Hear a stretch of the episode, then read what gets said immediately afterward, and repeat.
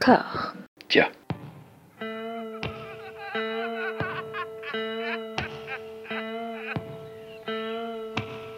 And now for something completely different. Would you like to talk about the meaning of life, darling? Sure, why not? Philosophy for two? Right. Provided the movement never forgets that it is the inalienable right of every man or woman or woman to rid himself or herself or herself. Agreed. Thank you, brother or sister or sister. Where was I? I think you finished. Oh, right. I don't want to talk to you no more, you empty-headed animal food trough whopper. I fart in your general direction. Your mother was a hamster and your father smelt of elderberries. Bonjour et bienvenue à toutes et à tous dans Discordia, le podcast qui tente d'aplanir les débats qui rongent la pop culture de l'intérieur dans une conversation trois petits points apaisés. Nous voilà rendus au troisième et ultime épisode consacré à la filmographie de Wes Craven, avec la même équipe d'exégètes vénères. Hugo, les podcastos te connaissent sous le pseudonyme de Charles, dans les émissions inspirées de Ferrel et le Bureau des Mystères, le Bureau des Mystères dont il ne faut surtout pas écouter les épisodes creepypasta le soir quand vous bossez seul dans un grand établissement public en station de ski et que tous les éclairages publics sont éteints sur le chemin du retour. Je vais tester pour vous, c'est nul, je déconseille. Hugo, comment ça va? Ça va très bien. Euh, je, je savais pas, t'es, t'es, t'es froussard comme ça euh, sur. euh, C'était ah ouais? l'épisode, euh, je sais pas si tu te rappelles, euh, une histoire sud-coréenne, si je me rappelle bien, dans une bibliothèque. Ouais, avec ouais, bien sûr. Ah, avec, le oui. tableau, avec le tableau, tout ça. Ouais, Ah, putain. Comme vous m'avez mis les miquettes, Ah bah, euh, très content de le savoir. Jérémy, les twittos te connaissent sous le nom de Super Maldoror et les Instagramos sous le celui de Gironimox. Comme dans la chanson de Julie Cruz, il se pose sur tes pages et tente tes divers écrits pour Chaos Reign des questions dans un monde en bleu. Il s'y joue un zapping fascinant entre des instantanés obscurs et fous de l'ère VHS, des playmecs dégénérés et des épanchements disco moites. Merci pour tout ça. Et merci pour ta présence à nos côtés encore une fois. Merci François, là tu m'as épuisé là. C'est- c'est- Tu as réussi à faire un CV encore plus explosif que, la- que celui de la dernière mission. C'est, je, je- j'attends le troisième. Nous sommes arrivés en haut de la montagne Craven. Nous avons planté notre drap. Et c'est un peu, plus- ce sera un peu plus apaisé quand même que bon la, la- la dernière fois. Mais Eh, je vous prépare une petite surprise pour la fin, Ah. en termes de, de, dis- de Discord. Ouais, ouais, ouais, ouais, ouais, non, je. J'ai mon petit avis sur la saga Scream. Voilà, je Ah. vais pas me faire que des amis, je le sais, hein, mais. Euh... hmm. Bref. Mathieu, ton abnégation n'a d'égal que la symétrie parfaite de tes sourcils de petite chaudasse. Tu peux défendre avec la même passion l'honneur d'un joueur néerlandais de rugby des années 80, la dignité d'Anushka Sharma ou la performance pourtant pas ouf de Mel Gibson dans Daddy's Home 2. Tu soulèves des montagnes et fais accoucher les femmes prématurément les soirs de solstice. Comment ça va? Qu'est-ce que je suis censé dire Comment je suis censé rebondir ça Mais oui, tout est vrai, évidemment. Voilà, surtout euh, bah, bon, bon, bon solstice du coup, j'ai envie de te dire. Voilà, exactement. Donc Jérémy parlait de, de chemins, de montagnes, plein de métaphores, tout ça. Euh, on a fait des chemins de traverse parce qu'on est, voilà, on a couvert la dernière fois en fait les deux dans les deux premiers épisodes 90% de la filmographie de Wes Craven et voilà il nous reste son ultime saga signature de- que j'ai évoqué euh, il y a quelques secondes. Mais avant ça. On va s'attaquer à son corpus en tant que producteur, en tant que scénariste et même en tant qu'acteur. Hugo, tu commences les hostilités par cette satanée petite lucarne que nous avons appris à détester ensemble. Tu as profité langoureusement de ton abonnement à Disney Plus pour visionner Case Busters, un épisode de 45 minutes de l'anthologie Le Monde Merveilleux de Disney avec un frère, une sœur et un gros chien, si j'en crois l'affiche. Ouais, je sais pas. là tu décris 90% des téléfilms Disney des années 80. Ex- Ouais, Alors déjà exactement. Et euh, ouais, c'est vrai, j'ai repris un abonnement il y a pas longtemps et je le regrettais un petit peu finalement parce que bon, euh, il- bon, tout- enfin bref, Casebusters quoi. Je, je vais peut-être euh, resituer un petit peu parce que quand même, quand on m'a dit euh, euh, ouais, quand je regardais sur MDB là, le- le- le- le- ce petit truc pour Disney, je me suis dit pourquoi? Et en fait, ça fait relativement sens euh, dans ce que faisait Disney à l'époque, en, en, en resituant un petit peu. Je me suis rendu compte qu'ils faisaient des trucs quand même un petit peu plus. Ils ont fait des trucs un petit peu plus sombres à la fin des années 70, au début des années 80. Meilleure Et, euh, période. en, en- en animation, ouais, voilà, un petit peu, ouais, meilleure période en fait. Et c'est vrai que bah, euh, Wes Craven qui sortait des, euh, des, des griffes de la nuit, hein, parce que c'était en 84, là on est en 86. Il était aussi en plein boulot pour la télé, puisque c'était un, un an ou même pendant euh, la, la cinquième dimension. Donc euh, Wes Craven a, continué un petit peu cette excursion dans le, dans, le, dans le petit écran. Donc dans ce truc qui s'appelle The Disney Sunday Movie. Alors je connaissais pas du tout, mais en fait c'est de là que vient Zorro, Davy Crockett et tout. Et euh, je, suis pas très connaisseur de, de, Disney, donc j'ai appris des trucs en me renseignant. Et euh, par contre, j'ai pas, pas forcément appris beaucoup de trucs en regardant Casebusters en l'occurrence. Euh, parce que euh, pff, on est face à une histoire donc, de deux adolescents, Ali et Jamie. Jamie qui est, qui est joué par Noah Hathaway d'ailleurs. Hein, Atreyu. fin, tout ça. C'est pas vrai. Si, si. Vilain tueur de cheval. Non, pardon. Euh, c'est c'est deux adolescents dont le. Enfin, deux adolescents, un, un adolescent et une plus jeune, dont, dont le grand-père est un ancien flic à la retraite qui a monté sa société privée de sécurité et qui doit garder ses deux petits-enfants hein, pendant quelques jours. hein. Les deux kiffent visiblement voir leur grand-père patrouiller en 4x4 dans un quartier calme pour arrêter les, petits délinquants. hein. Et ils se prennent au jeu et ils commencent à surveiller euh, le quartier euh, depuis une maison abandonnée. Et euh, à, partir du moment où j'ai dit ça, et ben le moment de la maison abandonnée, c'est le seul moment où on voit un petit peu de Wes Craven. Enfin, tout le reste, ça aurait pu être réalisé par n'importe qui d'autre, on n'en verrait pas la couleur, quoi. Mais euh, là, en l'occurrence, il y a un petit peu de Wes Craven lors de l'exploration de la maison abandonnée. On, a presque l'impression qu'elle est hantée pendant 10 secondes. Ce ne sera euh, malheureusement pas le cas. Et donc, euh, ces deux petits jeunes vont, vont regarder la maison des voisins les espionner, se rendre compte qu'il y a eu un vol de nourriture qui va se solder par une petite course-poursuite. Euh, c'est incroyable parce que en le décrivant, je me rends compte à quel point aussi c'est chiant juste en le décrivant, quoi. Techniquement, par rapport à la cinquième dimension, ça. ça, ça Ah a un non, c'est bien pire. Non, non, non, non, non, Ah, non, non, ah non, non, non, non, non, non, non, mais attendez. Non, non, non, c'est Ouais. pire que. Ah non, j'ai trouvé ça. Bah non, ça durait 45 minutes. Ah, c'était, c'était, je trouvais ça plus chiant en 45 minutes que Summer of Fear.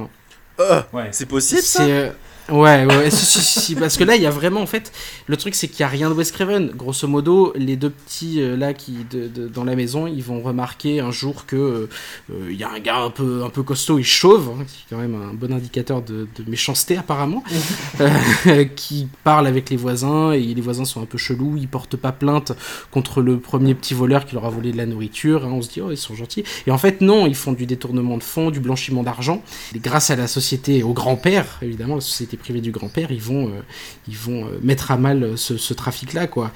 Et, euh, et c'est tout. Et en fait, c'est un petit peu tout. Il n'y a pas grand-chose à en dire. C'est Euh, Scooby-Doo en chiant, en fait. Ouais, il y a bah, C'est un téléfilm Disney, quoi. Il y a même pas Scooby-Doo, t'as toujours l'attrait euh, premier du, du mystère, du fantastique, là t'as rien de ça quoi. C'est juste chiant et euh, ça donne vraiment pas envie de regarder. Alors du coup, j'ai regardé ce qu'il y avait sur, cette catégorie-là sur Disney+. Oh mon dieu quoi, ça a l'air d'être... En plus il y a l'air d'en avoir beaucoup quoi, c'est ça qui est C'est dingue. c'est une- c'est bizarre parce que par rapport au titre et bah, au fait que ce soit Craven, moi j'ai. C'était réalisé la même année, je pense que ça doit être aussi un de ces euh, Sunday Movie euh, Disney là. Euh, Moi je- je- j'aurais plus imaginé Craven sur un truc comme. c'était. Enfin chez nous c'était connu sur le titre de Fantôme pour rire, c'était Mister Boogedy qui était une espèce de film d'horreur pour enfants. C'est- un peu nul, hein, mais voilà, je pense que ça avait traumatisé. certains des de Disney Parade. Moi, je m'attendais, j'ai pas vu le film, je suis pas renseigné dessus, j'avais juste vu la gueule du, on va dire, de la, la- jaquette VHS, quoi. Je me serais plus imaginé Craven dessus, mais c'est dommage, comme, ça fait vraiment gâcher euh, raconter comme ça. C'est même pas un long, euh, ça- enfin ça dure euh, 45 minutes. Et euh, c'était surtout, euh, de ce que j'ai compris, c'était euh, c'était tourné un peu comme de potentiels pilotes. Euh, au cas où ça fonctionne, euh, Disney avait après euh, tout loisir de, de se dire euh, ouais on va en faire quelque une mini-série quoi. Et je pense qu'il y avait euh, derrière l'intention de se dire euh, bah, les deux petits adolescents ils vont vivre euh, quelques aventures ce genre de trucs.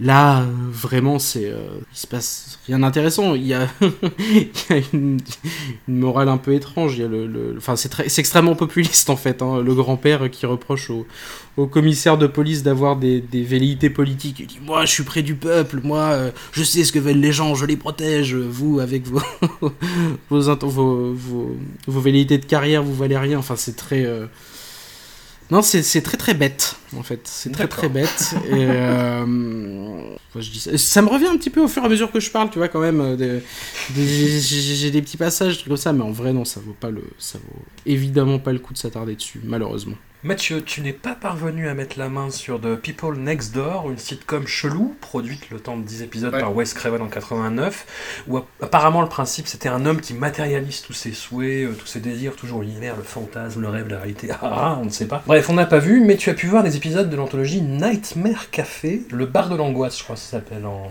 en français. Ouais. C'est ça. Alors d'abord, euh, euh, concernant People Next Door, donc en effet, j'ai pas pu voir quoi que ce soit, parce que enfin, c'est impossible. De toute façon, il y a eu 10, 10 épisodes de produits, il n'y en a eu que 5 qui ont été diffusés, Ouais. euh, parce que ça a été tellement un bid que le truc a dû dégager. euh, je sais plus si c'était CBS ou NBC, enfin bref, voilà. En tout cas, le network a, a- a tué le truc dans l'œuf. Mais néanmoins, il y a quelque chose d'important avec People Next Door, c'est que c'est la première fois qu'il travaille euh, en tant que productrice. Il travaille avec, euh, euh, je vais oublier, voilà, Marianne Maddalena, pardon. Voilà, qui est donc sa productrice historique à partir justement de People Next Door. Et elle sera sur tous ses projets. Voilà. Donc euh, avant c'était son assistante, hein, c'était son assistante sur euh, sur l'ami mortel. euh, C'est elle qui va la, le, le conseiller dans les remakes, non C'est ça? Qui va trouver les, les réalisateurs Exactement. et- En, en fait, c'est elle qui le, c'est elle qui s'occupera Ah bah, super. de, de- aussi de, de tous les remakes Ouais. en fait, donc de, de La colline à des yeux, de La dernière maison sur la gauche, euh, et, et aussi de, voilà, mais elle, elle s'occupera aussi de de, bah, de produire les films pour euh, Wes Craven, donc Wishmaster qu'on va évoquer Mm. tout à l'heure, ou The Breed, ou euh, Dracula 2000, enfin voilà. Donc c'est c'est à ce moment-là qu'elle commence à travailler pour, en, en tant, en tant que productrice avec lui. Voilà, donc c'était important de, de noter parce que cette série qui ne sert à rien finalement a servi néanmoins à ce que cette personne puisse devenir productrice. Et après ensuite en effet moi j'ai regardé euh, le bar de l'angoisse, enfin donc euh, Nightmare Café, enfin j'ai vu 4 épisodes sur 6 parce que merci Dailymotion, euh, le fleuron de la French Tech, on peut voir 4 épisodes euh, en VO non sous-titré euh, en qualité VHS RIP. Voilà, euh, donc je vous invite à aller sur Dailymotion, c'est gratuit. Bah, je sais pas quoi, euh, quoi trop dire là-dessus. euh, Ils sont tous réalisés que- par Craven ou c'est. Non, non, non, ils sont. En fait, il y a différents réalisateurs. Le pilote est réalisé par Philippe Noyce. Euh, c'est très étrange de le voir euh, là. Euh, voilà. Nightmare Café, c'est un, con- un concept très simple. C'est la quatrième dimension meets Cheers. Donc en gros, c'est. euh, Non, mais c'est comme ça que ça a été pitché. C'est comme ça que ça a été pitché. euh, donc euh, il faut, il faut s'imaginer le bordel. Donc c'est par un concours de circonstances, on a les deux personnages principaux. Donc il y a Lindsay Frost d'un côté, ceux qui ont vu Flic ou Zombie, vous savez qui c'est, et Jack Coleman qui se retrouve dans un bar assez étrange qui est tenu par Robert Englund qui joue une sorte de, de- ouais, de patron de bar, moitié chef, moitié, cuisinier, moitié patron de bar, avec un look euh, assez, euh, assez cool. Et ils finissent par y travailler. Voilà. Euh, elle, elle devient serveuse et lui, il devient bah, cuisinier derrière. On se rend compte que Robert Englund est une sorte de, de mélange entre. Enfin, c'est une sorte de dieu avec un look de Méphistophélès, on va dire. Euh, et le bar est un purgatoire pour, où les âmes euh, peuvent être sauvées euh, avant de basculer dans une éternité de tourment. Voilà. Putain, mais j'ai l'impression, j'ai l'impression que Robert Englund joue toujours ce rôle-là dans les anthologies en fait. Même pas que des, des anthologies. Hein, euh, Oui, oui, oui. C'est c'est pas fou. Et donc, euh, donc Lindsay Frost et Jack Coleman vont aider euh, les gens qui rentrent dans le bar. C'est-à-dire que tous- tous les épisodes, il y a une nouvelle personne qui rentre dans le bar. Euh, et le but, c'est que c'est qu'ils essayent de, de, de right the wrong, comme, comme ils disent les Anglais, c'est-à-dire de- de- d'essayer de, corriger euh, les erreurs passées pour, euh, pour que ces gens finalement euh, ne, ne- soit, soit partent au paradis. euh, apaisés, soit euh, retournent dans la- dans- chez les vivants. Voilà. Ça a l'air quand même beaucoup mieux que Casebusters. Alors oui, ça a l'air beaucoup mieux sur le papier parce que je le pitch très très bien, Hugo. C'est une de mes qualités. Mais en vrai, c'est de la merde. Euh, c'est extrêmement, c'est extrêmement chiant. Euh, on, enfin, c'est c'est vraiment très très mou du cul. Euh, on s'attache pas du tout au duo principal. Ils sont censés essayer, ils essaient de mettre en place une sorte de, de, de flirt entre les deux euh, personnages, un truc. Enfin, comment dire, un- une sorte de, de tension émotionnelle, sexuelle, enfin peu importe, mais ça marche pas du tout. On a quelques fulgurances de Robert Englund, néanmoins, on peut se rattacher là-dessus. Euh, Il y a notamment une scène où il se travestit en femme de ménage allemande. Comme dans tous ces films, encore une fois. On a ça, et puis, euh, puis on a quelques, quelques aussi, on peut se, enfin, comment dire, on peut se rattraper, parce que c'est 1992, euh, c'était il y a donc il y a 30 ans, et euh, revoir ça, c'est assez marrant, parce qu'on on retrouve des, des acteurs qui, qui débutaient, donc on a les caméos de, de Molly Parker, de, de Carrie Moss aussi, de, de Angela Bassett, donc c'est assez marrant de les voir très très jeunes. Mais à part ça, sinon, il n'y a vraiment pas grand-chose. Il n'y avait pas de rythme, surtout. C'est ça le problème, c'est qu'il y a un éno- énorme problème de rythme. Et malgré le fait que ce soit Wes Craven, malgré le fait que ce soit euh, euh, Philippe Noyce aussi qui puisse réaliser, enfin, il il se passe rien. Il y a une forme d'inertie euh, qui est liée à, à la qualité de- du network de l'époque. Donc, euh, de toute façon, c'était, fait pour, échouer, on va dire. Puis en plus, on sent bien que, comment dire, le truc sort en 1992, donc ça sort ben, quelques années avant, euh, pardon, après euh, les Contes de la Crypte. Et que les Contes de la Crypte, ça marche sur HBO. Et donc, du coup, tous les networks veulent leur euh, anthologie de- d'horreur. Enfin, Bah, c'est- de- un truc qui datait de avant les contes de la crypte. D'avant, Parce qu'il y a eu. Vendredi 13, Bien sûr, bien sûr. Dark Side, il y a eu plein- bah, la cinquième dimension, enfin, je pense. Oui, que Mais c'est vrai que les contes de la crypte, je crois que c'est les seuls qui ont, qui où ça a fait Ouais. tilt quoi. Bah, bah, disons qu'il y, a eu deux- il y a eu deux vagues en fait. Il y a eu la vague du milieu des années 80 où justement qui a été amorcée par la quatrième dimension, enfin ou la cinquième dimension, je sais plus comment ça s'appelait, le truc, de, truc produit par Spielberg. Quoi. Tous ces trucs-là, c'était au milieu des années 80. Ça s'est un peu tassé puis c'est revenu avec les, euh, les contes de la crypte, on va dire. Et, euh, et je pense que Nightmare Café fait partie de, cette seconde vague. Voilà, bon, c'est- raté. Ça fait partie du, du, niveau bas hein, de, de, ces trucs-là. Donc, euh, Variety avait écrit un article sur euh, quand la série était, avait été diffusée. Ils avaient très très bien résumé, je trouve, justement, le- ce qu'était la série. Ils avaient dit euh, la seule chose effrayante à propos de Nightmare Café, c'est que NBC ait donné le feu vert pour sa diffusion. C'est ouais, c'est vache. Jérémy, pour ta part, tu, tu nous fais faire un détour vers le- la filmographie de Wes Craven, acteur, avec euh, Ah. The Fear, Il- Terreur de Vincent Robert, euh, grand classique euh, des jaquettes de vidéoclub, Des- avec ce bonhomme des de bacs bois de, regard des, des bacs à solde et des bacs de vidéoclub, oui, c'est. Mais oui, il, faut, voilà. il faut quand même que je souligne, malentendu. euh, On est sur du 1,50€. hein, Voilà, modo. même, même moins, même moins. Non mais il y a eu un malentendu, c'est que euh, pendant très longtemps, j'ai jamais vu le film, hein, je, voyais, je voyais très bien la gueule de, de ce truc là.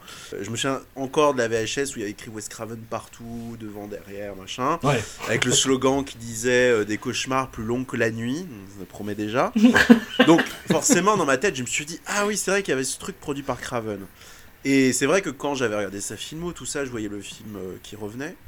Et c'est quand, après avoir vu le film, que je me suis rendu compte qu'en fait, le film n'est pas du tout produit par Wes Craven, mais qu'il jou- il se contente de jouer dedans. Enfin, moi, pour, pour moi, ça semblait logique qu'il qu'il fasse coucou, qu'il produit le film. Mais en fait, non. Manifestement, il avait vraiment besoin de. C'est une volonté d'acteur. Euh, de- Moi, je dirais plus euh, qu'il avait sans doute une dette à rembourser, hein, parce que putain, pour. euh, Donc, en effet, on le voit au début et à la fin du film euh, jouer dans le rôle d'un médecin. euh, vraiment un truc euh, vraiment euh, où il ne, il ne fait rien. Une panouille. Et quoi. alors, le film est très compliqué parce que moi, euh, je m'attendais à un rip-off de Freddy. C'est normal, c'est vendu comme tel, Craven est dans le coin. En plus, le, le pseudo boogeyman s'appelle Morty. Alors bon, c'est Morty, Freddy, bon, allez, pourquoi pas. Et en fait, pas du tout. Euh, J'aurais préféré que ce soit un rip-off de Freddy. Parce qu'en fait, c'est un thésard qui emmène euh, un groupe de personnes dans une maison fond des bois pour explorer leurs angoisses. Quelle bonne idée Quelle bonne idée Alors bizarrement, c'est pas des c'est pas des, des teenagers, euh, c'est ils ont quand même des, des, des, des gueules et des âges assez variés. D'ailleurs, Trigger Warning, il y a un blanc à dread dedans, qui est le pire pire personnage du film en plus. C'est c'est bon, vraiment Normal, j'ai envie voilà. Et euh, bah vraiment, hein, c'est, c'est- ils l'ont ils l'ont pas loupé. Et puis euh, dans, dans cette maison se cache en effet Morty, qui est une espèce de, je sais pas comment dire, ouais c'est un pantin, mais euh, pour ceux qui ont vu Pin de Sander Stern, voilà c'est un peu la même chose, espèce de mannequin euh, qui est, je sais pas, un jouet, je sais pas. Je sais pas qui c'est qui peut avoir un jouet pareil dans une maison. Mm. Taille réelle, évidemment. Et euh, alors, il faut préciser qu'évidemment, ils n'ont pas eu assez de budget pour faire un pantin. Donc, c'est un mec dans un costume de latex qui, qui fait illusion. hein. Mais alors, vraiment, dans la dernière partie du film où il tape des sprints dans les bois, là, non, euh, c'est plus, illusion, là, c'est fini. Et du coup, bah, moi, je m'attendais à ce qu'il fasse coucou à chaque personnage et les bute euh, en prenant, euh, je sais pas, des formes euh, diverses, mais pas du tout. En fait, c'est que du blabla. Euh, c'est une série B qui, enfin Z, qui s'imagine être très intelligente parce que il y a de la psychologie, il y a des gens névrosés qui ont des problèmes avec leur papa, leur maman, donc euh, en fait c'est horrible. Enfin c'est vraiment euh, c'est horrible.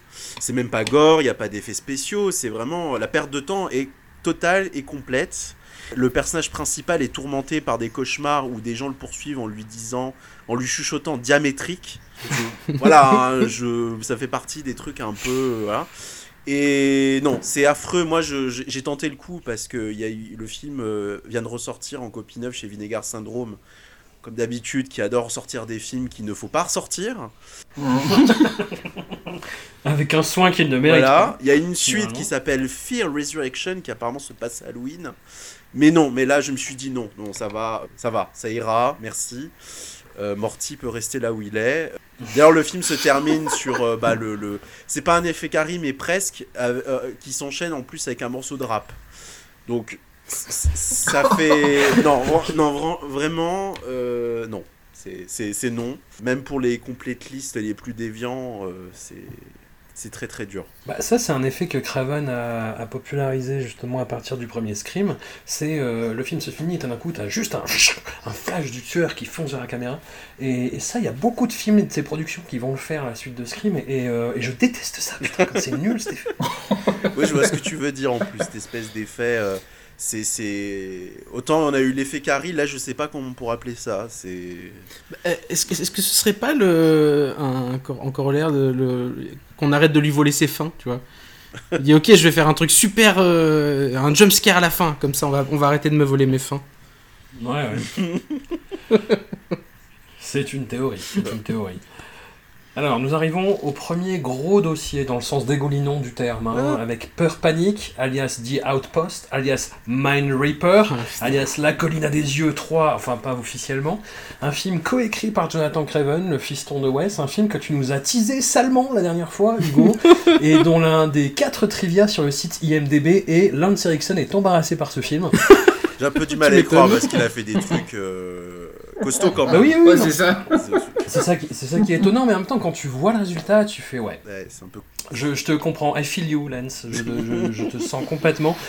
C'est un espèce de mélange entre un Z italien des années 80 et un film trauma, mais qui serait tourné au premier degré. C'est Oh, aberrant ce tu, tu donnes envie, alors, le- tu donnes envie alors que le film euh, quand même est très Ah, mais c'est ça. étonnant. C'est, ah non, c'est vraiment étonnant. C'est un, c'est un- pour le coup, c'est un vrai bon nanar. Enfin, moi je Ah sais bon que C'est trop ennuyeux Ah pour non, non, non, c'est pas... Oh, pour moi, ça c'est, va. c'est pas un bon nanar du Ah ouais? Ah non, c'est, non, c'est pas un bon nanar, mais c'est un nanar quoi. euh, Oui, oui, c'est un nanar, mais il y a, il y a trop. C'est pas assez rythmé. Il y a- voilà. Mais moi, je- le, le- le pire, c'est que. Je te vole le truc, mais le, le- le- le pitch, c'est il, récupère euh, euh, un mutant dans le désert, c'est ça? Ou ils font des expériences dessus? Enfin bref. Non. Ouais, il Voilà. récupère- je crois que je me je Non, que- c'est un, comme dans un Toxic gars. Avenger, il y a une espèce de liquide radioactif qui lui coule dessus et pouf, Voilà. Et il sort des trucs il par la devient bouche. très méchant, il y a des trucs qui sortent par la bouche, mais ils ont. Et Mm. du coup, il poursuit des gens dans des couloirs, dont Wallace Henriksen qui a l'idée, mais géniale, d'amener tous ces. Enfin, tous ces gosses, ils sont deux, mais. Mais oui. Genre, le mec bosse dans un labo secret dans le désert, mais, mais bien sûr, c'est quelle idée Mais le. le, le... Oh, Et le truc, c'est que moi, je suis persuadé que vraiment, s'il y avait, s'il y avait eu un bon réalisateur, ça aurait été une bonne série B. Parce que le. le Je sais bah, pas. le, Non, ouais, je sais pas. Pas, l'idée. Moi j'ai bien aimé cette idée de ce mec qui euh, se métamorphose au fur et à mesure du film et poursuit des gens dans des couloirs. Je sais pas, ça aurait pu être. euh, Bon, en l'occurrence là c'est pas bon. Ça c'est- Ça c'est sûr. euh. Euh, Non, non, la scène où il traîne Lance Erickson euh, qui, euh, Ouais. qui, qui agite les bras en faisant non, non, mon Dieu. Non, c'est terrible. Puis le, le- moi, je sais pas s'ils auraient donné quelque chose par avec un bon réalisateur, parce que le scénario à la fin, mais c'est n'importe quoi en fait. On, on- on ne sait pas quoi faire. Oh bah un couloir. Oh bah toi t'étais où? Ah bah j'étais là. Voilà. C'est vraiment. euh, Scream 2 qui fera beaucoup ça après, mais on on en parlera. Mm. Non, c'est vrai que enfin, il, il vise quand même à créer le soldat ultime. hein. C'est le, c'est, l'objectif de ce, de ce laboratoire. Et l'autre, et l'autre amène non seulement ces deux gamins, mais aussi le copain de sa fille, quoi, qui la, qui la drague lourdement pendant tout le film. C'est affreux. Ça, ça prend quand même, beaucoup trop euh, de classe et de temps cette histoire. Oui, oui. Avec des acteurs très très mauvais en plus. hein. Dont Giovanni Ribisi qui était déjà euh, bien Ouais. entamé. Oh mon dieu. Incroyable. Qui est, qui est tellement années 90 avec son Walkman et son pantalon trop grand.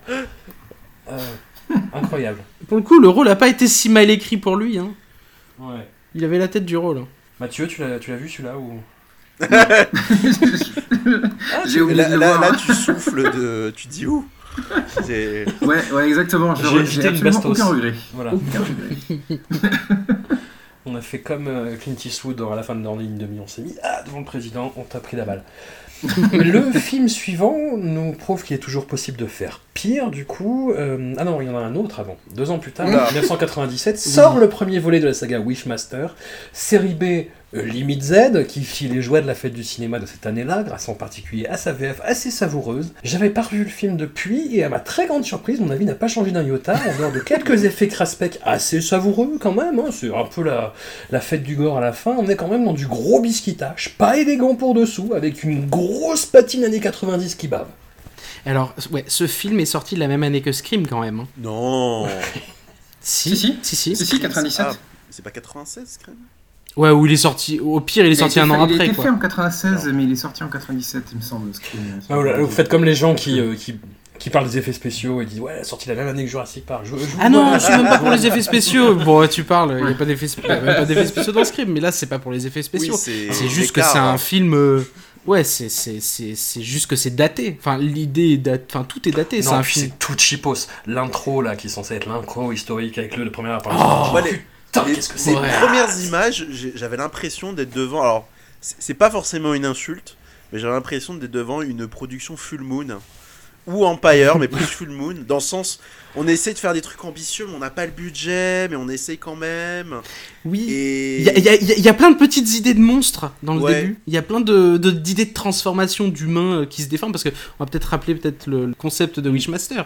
C'est quand même euh, dans, dans je, je sais plus, je sais même pas dans quel empire c'est, mais il y a, il y a un empereur qui laisse s'échapper un djinn et forcément le djinn, euh, son objectif c'est de réaliser des euh, des souhaits pour euh, prendre de la puissance. Grâce à un magicien, le djinn est enfermé dans une pierre. La pierre est placée dans une statue. Et dans le présent à New York, le- la statue est cassée à cause d'un employé alcoolique. sur la tête de Ted Et, euh, ouais, dans une scène, dans une scène un peu destination finale quand même. La pierre est libérée et, euh, et évidemment le djinn va, va sortir. Donc c'est ça le pitch. Et il va euh, essayer parce que le, le cœur du truc c'est ça, c'est que le il, il- il est pas méchant en soi. S'il trouve Mm. que des gens qui ont rien à réaliser. Bah, il fait sa vie de djinn, quoi, hein, euh, pas, pas, pas plus que ça. Là, en l'occurrence, ce qu'il y a, c'est euh, c'est euh, c'est le désir, hein, la damnation et tout ça qui font que il va trouver des gens à qui il y a des qui ont des, des requêtes, qui vont souhaiter des trucs, et lui va acquérir du pouvoir. Mais c'est l'intrigue de Pedro Pascal dans Wonder Woman 1984. apparemment. Oh, c'est vrai en plus. mon Dieu. Oh, quel enfer. Euh, je, je crois que je préfère encore Wishmaster à Wonder Woman 84. hein. C'est le film pour lecteur de Fangoria en fait. Ouais. Mais non mais Ouais. en fait, Ouais. le, le- le- moi, ce qui m'a le plus Pour posé lecteur de Fangoria, pas exigeant. pas hein, exigeant, voilà, putain, euh, précisons. Moi, j'avais jamais vu, alors que pourtant, euh, j'avais conscience de l'existence de ce film. Peut-être qu'il y avait une part de moi-même qui me disait Ah, ne le regarde pas, il y a autre chose à regarder. Et c'est vrai, il y avait d'autres choses à regarder. Et le problème, c'est que moi, plus que le côté cheapos, euh, l'héroïne euh, sans aucun intérêt, euh, le fait que. J'ai oublié sa tête, quoi. Ah, c'est- ah non, mais c'est- c'est c'est une parmi autres, hein, euh, voilà. Et Ils essayent de refaire Candyman en C'est fait. ça. C'est C'est très gênant. Ça se voit, ça se sent, c'est C'est grossier. c'est Candyman qui rencontre euh, les Precon 3. le, le- et en fait, oui, il y a. le- ce, qui, ce qui, à la base, ne pas censé poser problème, c'est ce côté allez-y, on revient vers. euh, c'est- une cour de récréation avec les, les membres de la KNB, c'est-à-dire on- celui qui fait le plus de latex va gagner. Et Hmm. ok, je, moi je, je vote pour, mais le souci c'est que déjà, bon, tout ce qui est autour, on a rien à foutre. Mais surtout que finalement, il n'y a aucune spontanéité là-dedans. C'est vraiment. euh, allez, on va, on va placer des trucs pas possibles. Et il y, a des- y a des moments, ça marche, hein, la, la dernière partie avec les, les statues, les tableaux. Bon, il y a des trucs rigolos, mais. Je suis d'accord. Mais, enfin, je veux dire, le, le, le jean, quand il est sous sa forme monstrueuse, on dirait qu'il sort d'un Sentai. Euh, euh, c'est- c'est- c'est- En fait, on s'en fout, on a beaucoup de mal à s'intéresser à ce qui se passe, et, et ça a beau euh, placer trucs. Et puis en plus, ouais, ça, ça a très mal vieilli, malheureusement. Autant la patine 90, il y a des moments, ça peut être rigolo, là. euh, Honnêtement, c'était pas ouf à l'époque. Ouais, voilà. Mais là, en plus, il y a la patine Mais c'est- 90. c'est- quoi. Enfin, moi, c'est marrant, j'imagine pas du tout un truc comme ça passer au cinéma, je sais pas pourquoi. Revanche, je me dis, bah, c'est ce que je disais, c'est on dirait une, une production Full Moon. Moi, j'imagine pas. euh, Puis Robert Englund est sous-utilisé. Enfin, je- Bon, de toute façon, bah, ils sont là, euh, tout, parce que dans, Putain, j'avais déjà oublié qu'il Dans- était dans le film, Il y a Tom euh, Todd aussi. Il y a Tony Todd aussi. Todd, Kane Hodder, tout ça, ils sont là pour euh, décorer en mode ah regardez, on a pris, Ouais, les- on a ça. pris Jason, on a pris Freddy et tout, mais voilà, c'est le même, euh, on est dans le, c'est le même mood, c'est-à-dire cette idée, c'est euh, on s'amuse, mais finalement, euh, est-ce qu'il y a que qui s'amusent, je, je crois, enfin c'est c'est- Bah, et- et- il, il a eu sa petite popularité, il a eu son petit, son petit buzz, mais je, je, je sais pas, ouais, j'arrive Bah. pas. Les effets sont, les effets sont cool, hein. Il y a Vraiment, des la, trucs- la- il y a la des scène de marrants. fond, euh, c'est gratos, mais, mais c'est gratos, tu vois. c'est Le mec décapité avec le fil qui se resserre sur lui, tu vois, c'est hyper bien fait, mais c'est gratos, quoi. il y a même un peu de body horror. euh, Ouais. J'ai le souvenir, je l'ai pas revu depuis, depuis l'âge de 13 ans. Et j'ai- le souvenir d'un homme qui se plie en deux. Est-ce que c'est dans le premier ou est-ce que c'est dans le deux? Je pense que c'est dans le deux en fait. Ça me Alors, comme ça, ça me dit rien. Moi non plus. Non? De- Ses jambes lui reviennent par-dessus le dos? Non? Ça y est, je vais, je vais être obligé de regarder les, les autres euh, Wishmaster. Je pense que toi. ça vient du. C'est peut-être le Ah, 2 putain. alors, d'accord. Putain, ce qui veut dire que j'ai vu le 2 aussi. Ouais, Ok, ce, qui est, ce qui est ouais. triste, c'est que euh, le, le- le film a sans doute relativement bien marché à l'époque et euh, on a vu toutes les suites qu'il y a eu après. Enfin, on a vu. L'a pas vu, mais bon, bref, on a constaté quoi. l'idée, je pense aussi, et le fait qu'il ait produit, ça renforce l'idée que une fois de plus, ils ont voulu refaire un nouveau Freddy, une nouvelle icône de l'horreur, et que bah, Mhm. finalement, aujourd'hui, Wishmaster, on, enfin, s'en tamponne. Je veux dire, c'est jamais devenu une icône. C'est du tout. C'est enfin triste au final de une fois de plus de retomber dans le piège de ah on va faire un, un nouveau boogeyman. euh. Bah, en plus, là, pour le coup, s'il est pas effrayant pour un sou, parce que si tu Non. refuses de lui parler, c'est fini, quoi. si tu dis non merci, j'ai envie de rien. euh, c'est- le problème de la presseuse, encore une fois, je demande l'heure. Non, mais Non, non, je suis pas d'accord. Il suffit d'éviter de 3 Je suis pas d'accord. mètres et ça va. Bah, c'est plus compliqué. Ok, autant pour moi. Le film suivant nous prouve qu'il est toujours possible de faire pire. Le fameux, du coup. Le Carnaval des âmes est un remake dispensable, pour commencer avec un premier adjectif, de la série B classique signée Herc Hervé en 1962, qui n'apporte à son modèle qu'une puissante gêne dans ses quelques fausses bonnes idées de mise en scène, un antagoniste anti-spectaculaire au possible, et au maquillage tout sauf effrayant. Jérémy, tu t'es infligé cette merde. Ça, exact. Il n'y a pas d'autre mot. Bah alors, euh, ce qui est étrange, c'est que Fear n'a beau ne pas être produit par Wes Craven, les deux films partagent cette espèce de même obsession de oh là là, j'ai un gros cerveau, je vais faire un truc très psychologique. euh, Papa, tu m'aimes pas, papa, ouais. tu m'as violé, machin. Ça nous, enfin, le, ils s'imaginent vraiment qu'ils sont très intelligents, que euh, ils, ils ont lu Freud, tout ça. Alors le problème, c'est que dedans, en effet, le, le, le pseudo euh, boogeyman, on sait pas trop quoi, c'est quand même un, un, un drag, enfin une espèce de drag queen déguisée en clown, enfin ou l'inverse, un clown rat queen, je sais pas. C'est, c'est, enfin, ça ne va pas. Et comme Fear, il y a cette idée de, on essaye de soigner le truc un peu, de, mais non, mais non, non, non, non, il y a des, il y a des, des, des visions d'horreur à la échelle de Jacob, mais bon, évidemment, euh, sans, enfin, c'est- c'est, C'est nul. nul, hein. Espèce de vieux Oh, flash. Et le pire, c'est que c'est quand même dingue de se dire qu'un petit film de, de 62 réalisé avec, de- de- avec rien, euh, le- le- avec ce twist qui, qui venait vraiment de nulle part. Et là, il nous assène le twist pendant tout le film, en mode ouais, elle est tombée dans l'eau, elle est tombée dans l'eau. hein. Vous, avez- vous vous rappelez qu'elle est tombée dans l'eau Elle a eu un accident, elle a un accident. elle est peut-être euh, ah non un accident. Bah, pendant tout le film, c'est tout le temps ça, c'est soit ça ou euh, les apparitions de son père, machin. Enfin, c'est c'est drôlement pas bon. Enfin, je veux dire, c'est je sais pas où il Pareil, je ne sais pas pourquoi il a voulu produire un truc pareil, qui est sorti uniquement en vidéo chez nous, une fois de plus. Puis en plus, c'est pas du tout. Enfin, je veux dire, c'est le, le premier qui. Enfin, l'original qui, quand même. Je, moi, personnellement, je pense c'est quand même un, un- un chef-d'œuvre euh, réussi à faire énormément avec pas grand chose. Et là, je veux dire, rien que la, la, la pseudo-fête C'est foraine. Là, la, la pseudo-fête foraine, enfin, c'est le Luna Park euh, de bout de la rue, euh, avec trois, trois pèlerins. Enfin, c'est. Ah Non mais même en, en- en termes de mise en scène, non, mais tu Non. vois même Air Carvey, il avait une, une espèce d'instinct du cadre qui était ouf. Et celui-là, mais c'est que dalle en fait. C'est que du chant contre chant pourri avec des acteurs mauvais comme des cochons. Mais je te dis, le clown là dans ce film, mais il est mais. euh, Mais t'as envie de dire, mais c'est quoi le problème en fait avec quoi cette Enfin, petite perruque. Enfin, je, je sais pas où ils ont eu cette idée, hein, mais bon, je. Pourtant, c'est pas difficile de faire un clown flippant. hein. Enfin, même un clown en soi. Non, non, Mais là, Mm. euh, bon. C'est exactement ce que je me suis dit. À un moment, elle va dans la fête foraine et il y a un plan sur deux clowns qui lui répètent une phrase qu'ils lui ont dit juste avant. Et je me suis dit, putain, mais il arrive même pas à faire peur avec des clowns, quoi. le mec est mauvais. Le mec est mauvais. On, on- J'en viens à cette question en fait sur laquelle j'ai pas trouvé de réponse définitive, mais dans quelle mesure Wes Craven a un vrai rôle de producteur? Est-ce que c'est pas juste, euh, tu veux bien mettre ton nom à la Andy Warhol au début, Wes Craven présente et faire rien du tout derrière? Et toucher un gros chèque je, je sais pas, je suppute, c'est un peu méchant, mais je reconnais rien de lui en fait. Je vois pas l'intérêt, je vois pas le, la vista artistique. Ouais, bah après pour, euh, je sais que pour euh, Mind Reaper euh, slash Panic slash The Outpost slash La Colline des Dieux 3, euh, c'est- c'était son fils hein, qui écrivait le film. Ouais, c'est ça. Et euh, du coup, enfin, et de, de, de ce que j'avais lu, euh, il l'avait aidé.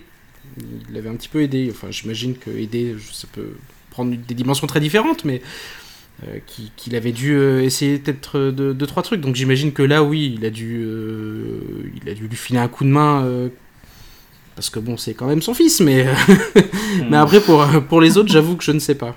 Je, je sais pas. du Ouais, Il y, a- y deux trois trucs qui sont distribués par les Weinstein et je vois bien les Weinstein Ouais. faire ça, lui dire euh, on te met ton nom, ça te dérange pas Ok, c'est trop mieux, ça te dérange pas. Tiens.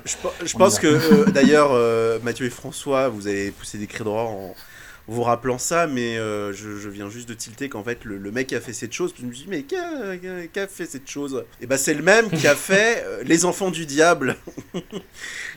voilà. Oh, Pour ensuite, euh, il a pas réalisé, mais il a écrit euh, l'horreur qui est venue après, là, le Diable des glaces. Enfin bref, c'est un, un- un Ouais. monsieur très compliqué. Oui, mais tu vois, dans Les Enfants du Diable, Ouais, t'avais. c'était bizarre, euh, les enfants du Alexis diable. Arquette. Ouais, a- Ouais, mais t'avais, t'avais Ouais. Alexis Arquette. C'était un peu. C'était au moins chelou. Enfin, tu te rappelais du film parce que c'était chelou. Ouais. Quelque chose n'allait Voilà. pas, tu vois, il y avait un truc off en fait qui, qui faisait que, mais là, euh, non, il n'y a rien du tout, hein. c'est c'est- c'est vraiment juste affreux en fait. Hugo, on va faire un détour par Wes Craven, auteur de romans, avec Oui. euh, Fountain Society, qui sort en 1999 aux États-Unis, qui est traduit en français six ans plus tard, un roman euh, sur fond de clonage apparemment. Eh ouais, exactement. C'est euh, c'est un, un, petit roman de, de- dans sa version. Moi, j'ai- deux éditions. J'ai une édition euh, anglaise et euh, l'édition poche française qui fait 380 pages et qui est un. Alors, clonage, c'est ça qui est.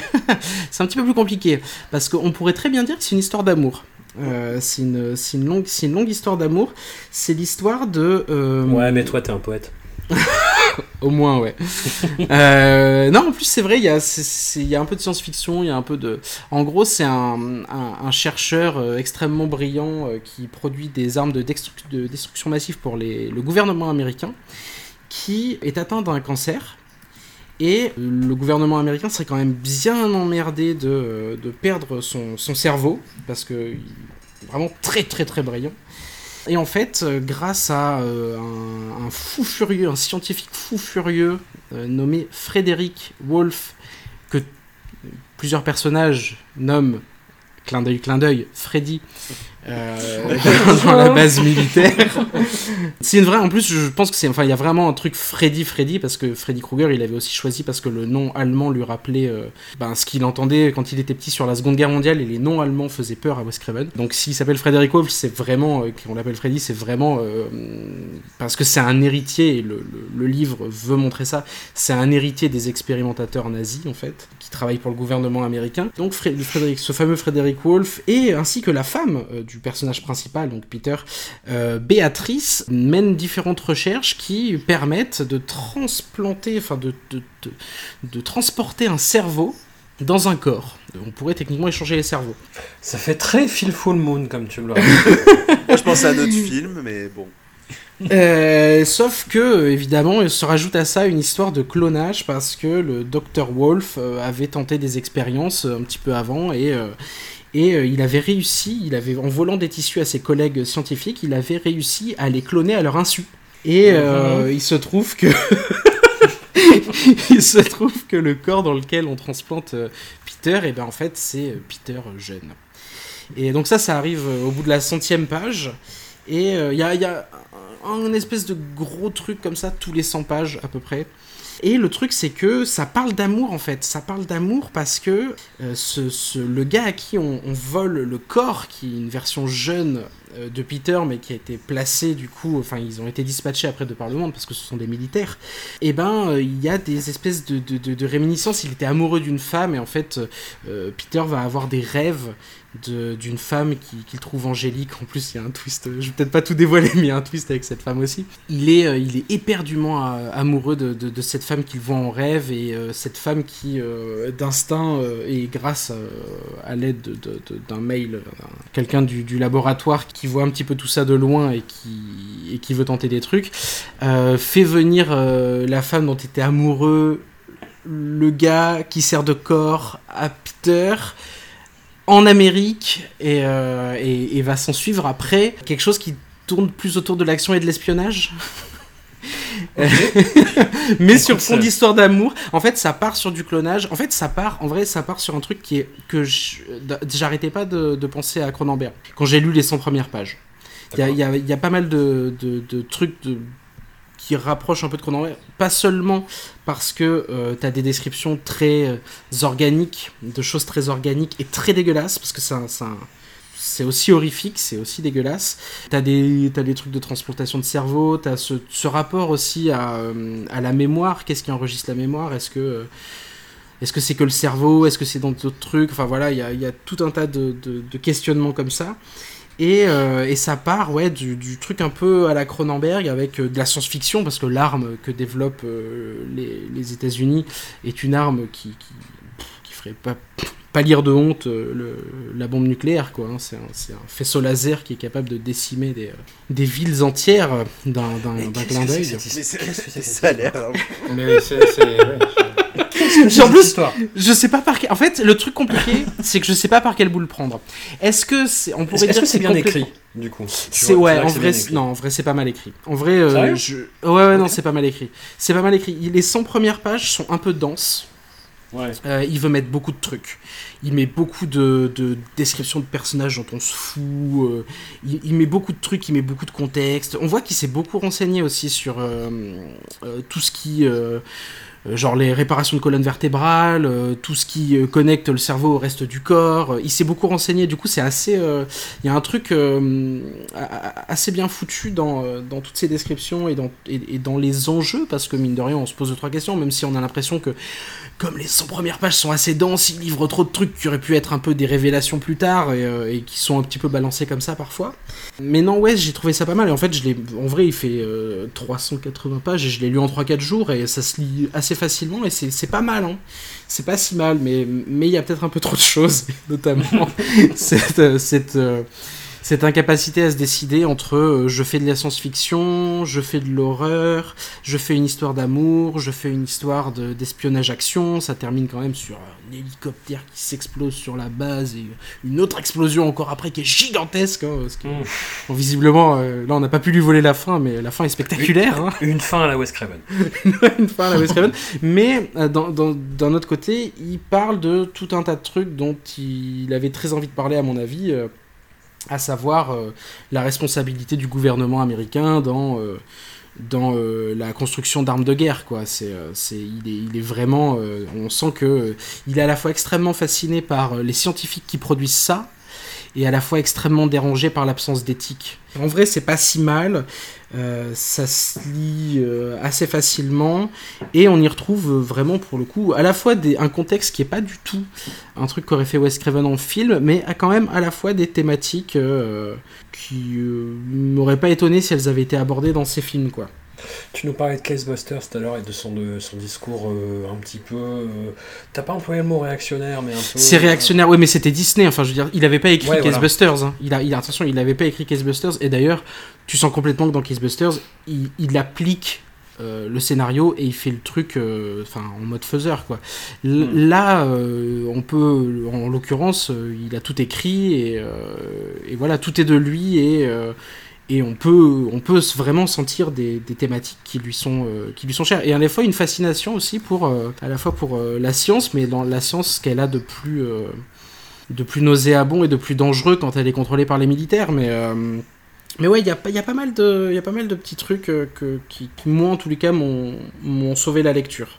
Même s'il y a des passages complètement cheesy, kitsch et bébête, hein, c'est pas, euh, ça reste Wes Craven aussi dans, dans ce qu'il est capable de faire comme description d'histoire d'amour où tu te dis ouais, enfin bon là, tu... l'idylle parfaite, euh, c'est pas, c'est pas tout à fait ça. C'était pas si mal. Eh ben écoute, nous, nous voilà intrigués en tout cas, nous voilà intrigués. C'est que c'est vraiment, en fait, c'est vraiment dur à décrire parce que c'est difficile de, de savoir par quel bout le prendre. C'est euh, c'est, euh, c'est- c'est très polyforme comme, euh, comme livre, il aborde vraiment... c'est- c'est c'est très... euh, Il y a des courants cinématographiques, des fois il y a des scènes, il décrit des scènes où tu vois un film d'action des années 80, tu vois une scène de cul des années 80, tu vois. C'est un- peu... C'est un petit peu daté, mais tu vois ces choses-là. Tu, tu, tu vois vraiment du Cronenberg, pour moi, tu, il y a vraiment du Cronenberg dans les, dans les, dans les premières pages, dans les 100 premières pages, ça, ça disparaît un peu après. Mais donc ouais, c'est protéiforme, quoi, on va dire. Intrigué, je te dis, je pense que je vais le prendre après, euh, une fois qu'on aura fini d'enregistrer. Le calvaire est loin d'être terminé. Nous enchaînons avec un film que j'ai trouvé un peu plus drôle et donc un peu plus recommandable. Malheureusement, je crois que je suis le seul à l'avoir vu. Dracula 2001, alias Dracula 2000, en version originale, parce qu'il est sorti six mois plus tôt, en fait, aux États-Unis. Donc, voilà. Un film qui est écrit par Joël Soisson et réalisé par Patrick Lucier, deux briscards assez indéfendables du cinéma bis qui s'adonnent ici à une relecture postmoderne du milieu Dracula. Patrick Lucier il a été monteur pour Craven en fait, sur Réaliseur de la Nuit, sur Scream, Scream 2, Scream 3, Cursed, eh, pas les meilleurs. Eye, ça va, ça, ça allait. Il a réalisé aussi, euh, Patrick Lucier, euh, Helldriver avec euh, Nicolas Cage, Ah. qui est un des ré- Nicolas Cage récent que, que j'aime bien et qui est pas ouf, hein, c'est pas un des meilleurs. Mais que Et Meurtre à la Saint-Valentin 3D aussi. Tout à fait. Ah, ouais, en 3D.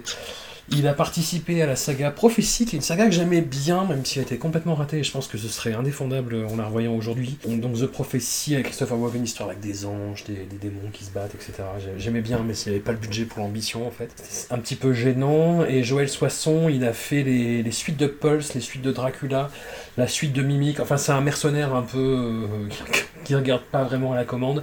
Il a fait aussi euh, Children of the Corn Genesis de 2011. un des- aïe, aïe. un des pires Children of the Corn, ce qui est, ce qui est pas peu dire. Il a fait euh, Piranha 3D D, la suite de Piranha 3D d'Alexandre Aja, mais comme scénariste, et c'est pareil, c'est indéfendable. Enfin bon. Bon, Alors que Piranha 3D était, était drôle au moins. Il oui, était bon, je suis pas d'accord là-dessus, mais on va pas se lancer dans un débat sur Piranha. C'est une fausse piste, c'est une fausse piste. Et donc voilà, ils, ils essayent de réactualiser le mythe de Dracula, ils, ils font une espèce d'histoire, mais qui n'est qui n'a ni queue ni tête en fait, où Dracula se révèle être en fait Judas Iscariote, parce que pourquoi pas. Euh, et donc dans le rôle de Dracula, on a un tout jeune Gérard Butler, derrière lesquels toutes les femmes se retournent. Et voilà, et c'est et c'est très con, il y a une vibe un petit peu Paul W.S. Anderson, tu vois, quand il essaye de faire des, des, des mises au goût du jour, comme euh, Les Trois Mousquetaires et ce genre de choses, c'est très bête. C'est, il y, a- il y a une petite patine début 2000, fin 90, qui est pas trop gênante, mais qui donne un petit charme. Voilà, de tout ce qu'on a traité depuis le, le début, je pense que c'est le film que j'ai euh, un peu le plus en affection, en fait. Je ne mourrai pas sur une colline non plus pour le défendre, mais euh, c'est un, un bon truc bis qui survit à peu près et qui est rigolo, qui est pas tout à fait nanar, qui est pas tout à fait navé, qui- tient vaguement la route, où il y a un Wes Craven présent au début, donc je pense que sa hum, participation est minime, comme pour le film suivant, qui date de 2005, Fist de John euh, Gallagher, une insupportable zèderie, plus ou moins cool et méta à la Tarantino, je fais des guillemets avec les doigts, c'est-à-dire qu'en gros, t'as as des séquences cool où on présente les personnages avec des, des, hum, tu sais, des phrases Oh là décalées là. qui s'affichent sur l'écran, ah non, c'est Ah oui, infernal, c'est Ah ouais. insupportable. C'est un projet qui a été développé dans le cadre d'une émission de télé-réalité qui s'appelait Project Greenlight, qui était présenté par euh, Matt Damon et Ben Affleck, donc au début des années 2000. Et en fait, le principe, c'est qu'on pitchait en fait des, des films de genre à Matt Damon et Ben Affleck et ils choisissaient celui qui leur plaisait le plus. Et derrière, c'était produit par les Weinstein. Voilà. fait- Qu'est-ce que ça c'est fait ce beaucoup truc de choses à. Ouais, ça Ouais. fait beaucoup assimiler Et là. tu vois le truc, tu te dis ah ouais, donc ça c'était le meilleur truc qui a été proposé en fait. Ah, c'est bizarre parce que. euh, Alors, je l'ai pas revu pour l'occasion. J'ai des. Bon, je vais le dire, en fait, je ne m'en souviens pas du tout. je, me souviens que j'avais vu le 2, et bizarrement, je crois que le 2 m'avait beaucoup plus marqué parce qu'il y avait un gag absolument affreux à base de bébé. Mais euh, le premier, dans mes, je- on va, alors le, le souvenir du non-souvenir, c'est un peu compliqué. Disons que je me souviens, je me souviens juste que j'avais trouvé ça sympa et que globalement le film avait été assez bien accueilli euh, à l'époque. Mais alors après, euh, voilà, le souvenir. Bah, euh, Je vais, je vais pas te dire revois Non, le non, parce que tu m'es sympathique et que j'ai pas envie. J'ai pas, j'ai pas, j'ai pas fait, j'ai pas très envie. non, non, non. Pas, pas à ce point-là. Mais je, je, je pense que probablement que c'est un film, euh, si tu le dis, hein, je te crois qu'il a en effet sans doute très mal vieilli, il doit être insupportable. Parce que je pense que c'est le genre Ouais. de films qui sont arrivés à un moment où on a commencé à revenir vers le côté un peu ah on fait des films d'horreur rigolos, splatter et tout, un peu voilà. Et je crois qu'aujourd'hui on en a un peu rien à foutre hein, de ce genre de film parce qu'on en voit partout. Et peut-être qu'à l'époque le film avait été apprécié parce qu'en effet c'était un peu une bonne surprise. Mais que ouais euh, maintenant euh, En tout cas, ça a permis euh, aux deux scénaristes du film de récupérer la franchise Saw, apparemment. Parce que c'est Marcus Dunstan et Patrick Melton qui, se- qui ont Ah. signé le, le scénario. Et que derrière, ils sont, euh, ils sont allés bah, faire leur dégueulasserie euh, ailleurs, sur les, sur les parties chier ailleurs, voilà, euh, dont- notamment sur la franchise Saw. Eh ben écoute, c'est marrant que tu parles de saut, on en reparlera tout à l'heure. On en parlera. Ah. Ah, d'accord. Je, je, je tease, je tease, je tease. L'année d'après, nous écopons de The Breed, exactement le genre de film que parodie le film La cabane dans les bois de, de Drew Goddard, en fait. C'est-à-dire vraiment une bande de jeunes dans un lieu isolé, et il y a une menace, et ils font ce qu'ils peuvent, et euh, putain, c'est c'est avec, c'est avec des chiens non c'est ça? C'est avec, des chiens un peu mutants croisés, tu vois quoi. Mais encore, en fait, c'est juste des chiens filmés de loin où les, les acteurs font Hum, qu'est-ce qu'on fait? Et il y a la pauvre Michelle Rodriguez dedans, Ouais. qui a l'air bien emmerdée d'être là. Voilà, D'accord. Le, le film n'a aucune once de, de recul ou de second degré et euh, c'est pas vraiment bien mis en scène. Même en termes de montage, c'est vraiment pas ouf. Mais par rapport à Fist, tu vois, il n'y a pas le côté faussement cool second, euh, second degré, donc je me suis dit, ah, c'est un film plus honorable, mais en fait, plus j'y repense, plus c'est vraiment nul, en fait. ne regardez pas ça. C'est bien, il y a un bon bilan des productions Wes Craven. Ah non, mais non, on arrive presque au bout, on arrive presque au bout. En 2006, toujours, euh, même année que The Breed, Wes Craven scénarise le remake de Cairo de Kiyoshi Kurosawa, Pulse, réalisé par Jim Son Zero. Un- une relecture façon teen movie avec des acteurs trop vieux, slash clip d'évanescence du film original, qui ne pourrait pas être plus de 2006 s'il essayait. C'est vraiment, euh, voilà, image euh, grisâtre, euh, oulala, l'internet, c'est dangereux, qu'est-ce qui se passe Tu vois, c'est un peu l'ancêtre des Unfriended à ce niveau-là. Ils essayent de faire. Jérémy, ouais, c'est un peu comme les effets échelle de Jacob, mais mis au goût du jour, euh, Cairo euh, slash euh, clip d'évanescence, comme je disais. C'est un, ce film est infernal. Ce film est infernal. Ce film n'a aucun sens, n'a aucune justification. Ils essayent de faire un truc. Et déjà à l'époque, c'était ringard, mais là, putain, ça a pris un gros coup de vieux. Je pense que dans 10 ans, ce sera un petit peu comme, comme, comme si on regardait Souvenir de l'au-delà. Je sais pas si vous voyez ce film avec Jérémy Sisto et Jeff Goldblum. Bah, c'est peut-être c'est peut-être moins, Ouais. c'est peut-être moins pire, c'est peut-être moins pire que que Pulse quand même, non? Je sais pas. Eh ben non, Ah, non, non, non. bon. Pulse, ce sera pareil. Pulse, ce sera pareil. Non, non, c'est affreux. J'ai pas vu les suites de Pulse du coup, mais je ne veux pas les voir.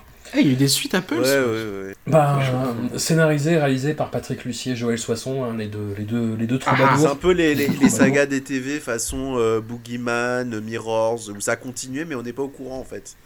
C'est il y a un courant. 2, il y a un 3. euh, euh, C'est exactement ça. Et on saute dans le temps jusqu'en 2015 avec The Girl in the Photographs, le dernier projet sur lequel, sur lequel Wes Craven a posé son nom.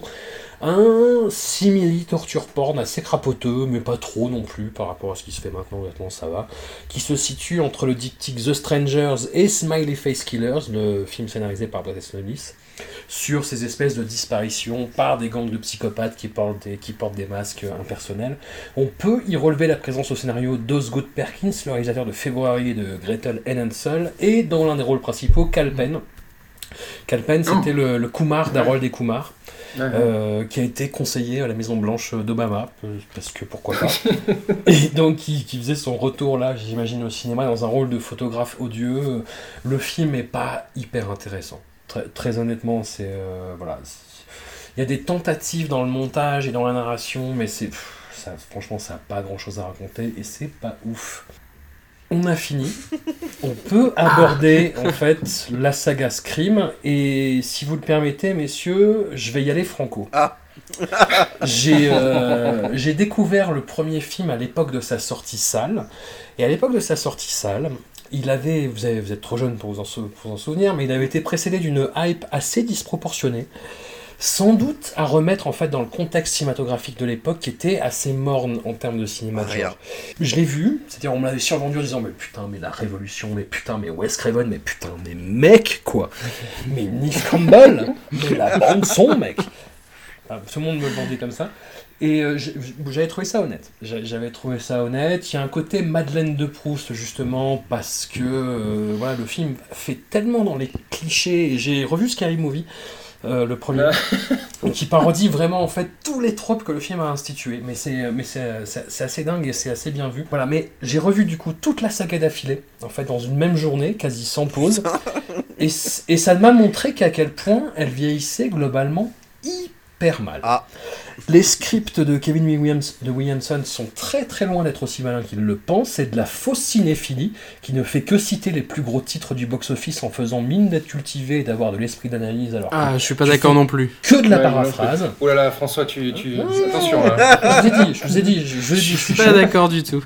À l'échelle de la saga, Sidney Prescott n'est qu'une ombre à l'évolution psychologique absolument lamentable. Le poids scénaristique de la trilogie originelle repose de façon assez hallucinante sur un personnage absent, Maureen Prescott, la mère de Sidney, qui est assassinée depuis un an quand la saga commence. Maureen, dont on comprend plus ou moins qu'elle a été abusée dans Scream 3, mais qui passe quand même pour une simili nymphomane chaudasse, qui aurait pu éviter tous ces meurtres en canalisant un peu mieux ses pulsions lascives, hein, quand même. En termes purement cinématographiques, Scream 2 et Scream 3 sont des objets boursouflés de près de deux heures chacun, complètement Oh ringards dans leur tentative de discours méta, et dont les ressorts indéfendables de soap opéra préfigurent les futurs errements de la, de la franchise Saw. Quant au quatrième épisode Oh. tardif, son absence absolue d'intérêt montre à quel point. Non, non. Quant au quatrième épisode tardif, son absence absolue d'intérêt montre à quel point Williamson et Craven n'ont finalement jamais su se montrer à la hauteur des enjeux thématiques de leur film, tant en termes d'interrogation du genre, de représentation de la violence que de réflexion sur les clichés. J'accuse, en définitif, la saga Scream de n'être pas grand-chose. Mais, mais, François, mais, là, du coup, on est censé mais faire je quoi là pensais qu'on Euh, on allait posément, En discuter posément, et lui Oui, la mitrailleuse. Le- le- Qui c'est qui monte cet épisode on a eu droit à Machine Gun François, euh, mais, mais, mais, mais On peut revenir sur des trucs, j'ai pas tout noté. Oui, c'est ça. Je veux dire, en fait, t'en as marre, tu veux, tu veux qu'on arrête, c'est ça tu, tu nous le dis, sinon on va plus vite et puis euh, on passe à autre chose. Mais... Ah bah dis donc, c'est que, que, que, que dire après ça? Non, par exemple, pour la cinéphilie, euh, je disais Ouais. que j'étais pas d'accord parce que je, je- je prends un point, on va essayer de démonter ça lentement. Parce que justement, en fait, euh, il, il met en scène des, des gens qui s'estiment cinéphiles. Enfin, dans, dans Scream, tu as dans chaque euh, film Scream un, un ou plusieurs geeks. Euh, qui te disent ah et là on va faire ça là on va faire ça là on va faire ça parce qu'il se passe ça il se passe ça il se passe ça. En fait ce que fait à mon sens le film et c'est peut-être mon interprétation à moi c'est que justement il annihile euh, le besoin du, du, du spectateur d'avoir ces références là il les annihile parce que euh, le personnage à l'écran les a. Et que tu sais et je pense que le succès populaire de Scream est en partie dû à ça c'est que tu n'as pas besoin d'avoir toutes les références du film de slasher parce que les clichés que tu as en tant que personne qui ne regarde pas de film de slasher te sont exposés à l'écran et disent ah ben oui évidemment que tel personnage va mourir en premier évidemment que tel personnage va s'en sortir. Même si après justement le film joue un peu avec ça pour pour pour, pour casser ces codes là mais justement ça s'adresse pour moi à des gens qui ont des clichés sur les films de slasher parce qu'ils n'en ont pas vu beaucoup. Et, qui, et qui n'ont pas besoin d'avoir vu tous ces films pour euh, apprécier Scream. Et je pense que c'est une des forces de Scream, c'est que ça ne s'adresse pas à un public euh, Sinon, le film forcément très cinéphile. façon. Ouais, euh, complètement, ouais. Voilà, ça c'était pour la cinéphilie. Après, il y avait quoi d'autre? Non mais on, on va faire film, on va faire film par film parce Non, que non, si, pas de si on fait problème. le, le, Pas de problème. le Pas de package, problème. ça va être compliqué.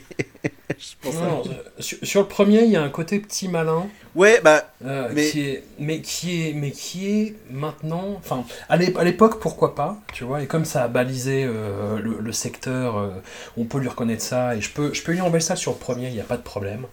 Mais sur le reste de la saga, tu vois, le, le- le côté cinéphile, putain, le, le pire, je crois que c'est le 2 à ce niveau-là. C'est Bon. euh, tout, tout, ils te font tout un espèce de laïus et un arc narratif à part entière sur le fait que les séquelles, le 2 des fois c'est c'est ah, c'est pas mal, tu vois. Voilà, c'est c'est- c'est juste Mm. ça et, il te, et ça passe son temps à, à dire euh, Ter- Terminator 2, oh le parrain de hum, Terminator 2. hum, Oh, il y a une scène comme ça. Ouais, il y a une scène. seule scène, il y a une seule scène. Alors il y a une non, il y a une scène après c'est en effet euh, le personnage tout le temps, tout le temps il y a ça en fait. Non, deux, le personnage revient, revient en Ah, effet pas sur. euh, Il y a un 2, mais en plus, c'est là que pour moi, c'est pas forcément. euh, ça s'adresse pas. euh, Enfin, c'est. C'est pas forcément un discours cinéphile, c'est que. En plus, il dit une connerie. Le gars dit une connerie sur Star Wars. C'est-à-dire que quand on lui dit que le, Star Wars, euh, enfin le 2 c'est l'Empire contre-attaque, est meilleur que le premier, il dit Ah mais non ça ne marche pas parce que c'était parti d'une trilogie. Sauf que Star Wars n'a pas été pensé comme une trilogie à la base. Donc pour moi ils font des erreurs et, j'ai pris cette erreur comme étant volontaire parce que euh, justement c'est pas euh, c'est des des gens qui en fait pour moi c'est plus un truc de et je pense que c'est peut-être lié à une époque. Je me souviens que ma, ma prof de littérature au lycée nous avait dit Vous, le ciné, ça a l'air d'être vachement plus votre génération que la mienne. Vous avez vu un million de trucs. J'ai l'impression qu'on se souciait pas, nous, de ce, de, de- de ce genre de trucs à notre époque. Et Ouais. je pense que le film s'adresse. Alors, j'ai pas, j'étais pas adolescent dans les années 90, mais euh, je pense que le film s'adresse à ces, ces, ces jeunes-là à l'époque qui regardaient un million de films aussi, tu Ah, vois. C'était mais pas moi, forcément. J'étais tellement le public cible. Ouais, mais moi, tu vois, c'est pas forcément. Moi qui suis cinéphile. vieux et qui a vécu le truc, tu vois, en vrai. J'étais tellement le public cible, quoi. Et. euh, Mais, ouais, je mais, me dis, ah, mais c'est- j'ai l'impression qu'on qu'on me mettait une petite tape sur la tête, tu vois, en disant, ah, t'es bien brave, c'est gentil. Voilà. C'est- marrant parce que ce que, ce que ce que tu dis, ce côté hype, petit malin, qui. Moi, en fait, c'est le- le- le- l'inverse qui s'est produit. C'est qu'en fait, moi, pendant très longtemps, je n'aimais pas du tout Scream. Parce que, alors, moi, j'ai vécu la hype de manière euh, des- vraiment très jeune, hein, mais j'avais conscience quand même de ce qu'était, euh, ce qui sortait et tout ça. Et euh, c'est vrai que pour ma génération, c'était souvent. En général, je pense qu'il y a beaucoup de personnes de la génération, c'est le premier film d'horreur qu'ils ont vu, ou alors c'est un peu le, la première icône euh, qu'ils ont vu Mm. grandir et évoluer. Parce que bon, Freddy et Jason, c'était Mm. déjà, euh, ils étaient déjà un peu loin. Moi, je sais qu'en fait, c'est- c'est c'est- c'est drôle parce que j'étais persuadé. En fait, c'est pas que j'étais persuadé, mais c'est le film que j'avais vu sans le voir. C'est-à-dire qu'à force de, de me faire spoiler, de me le faire raconter, de voir euh, des passages à la télé, de voir Scary Movie aussi, qui, de, qui a fait beaucoup de mal au film, je pense, en Ouais. le, Ouais. en le démontant de tous les côtés. Non, Ouais. mais pas, pas tant que ça, pas tant que ça, parce que Scary Movie, excuse-moi, mais euh, Excuse Me lui reconnaît, euh, Scary Movie lui reconnaît en fait d'avoir créé des scènes iconiques, parce qu'il reproduit vraiment, tu Ouais. vois, le, le- le fait que son petit ami arrive par la fenêtre, le, Mm. hum, la chaîne de la, la scène de la chemisette, etc. Enfin, même toute la structure du Oui, film. oui, en hein. fait. Et puis même pour moi, Scary Movie, c'est vraiment qu'il y avait un besoin de désamorcer Scream en fait. Ouais. Il y avait, il y avait un besoin de désamorcer ça. Je, je- je te laisse parler Jérémy, mais après, je, si on, on pourra parler de la violence du film. Mais pour moi, il y avait un besoin de le désamorcer. Non, puis même la révélation, tu vois, quoi, le, le, le fait que Skitty Ulrich, qui est un acteur qui n'a jamais euh, réussi à rebondir par rapport à Mm. ça, même, tu vois, enfin, il est dans Riverdale et, euh, et c'est cool pour lui, et, euh, et voilà, ça fait un, un petit, un petit retour de hype, mais euh, il est jamais arrivé à dépasser Scream, tu vois, quoi. Et, et Matthew Lillard, c'est pareil, c'est euh, Matthew Lillard, c'est un Ouais. acteur euh, médiocre des années ils sont, 90. insupport- Je ils sont, ils insupportables tous les deux. Scooby-Doo, hein, c'est ça. c'est c'est normal qu'ils aient jamais rebondi et qu'ils sont quand même insupportables Oui. entre le sous Johnny Depp et le, et le bouffon de service. et encore, Mathieu Hillard, tu dis il a Et, jamais et le sous, mais et le sous de Jim Carrey, quoi. Et le sous de Jim il Carrey a avec des un peu quoi. rebondi avec Scooby-Doo. Je dis un peu parce que je pense qu'on se souvient de lui peu, pour ça, mais euh, bah, on se souvient de pour lui pour Scream et euh, pour Scooby-Doo. Serial Mother.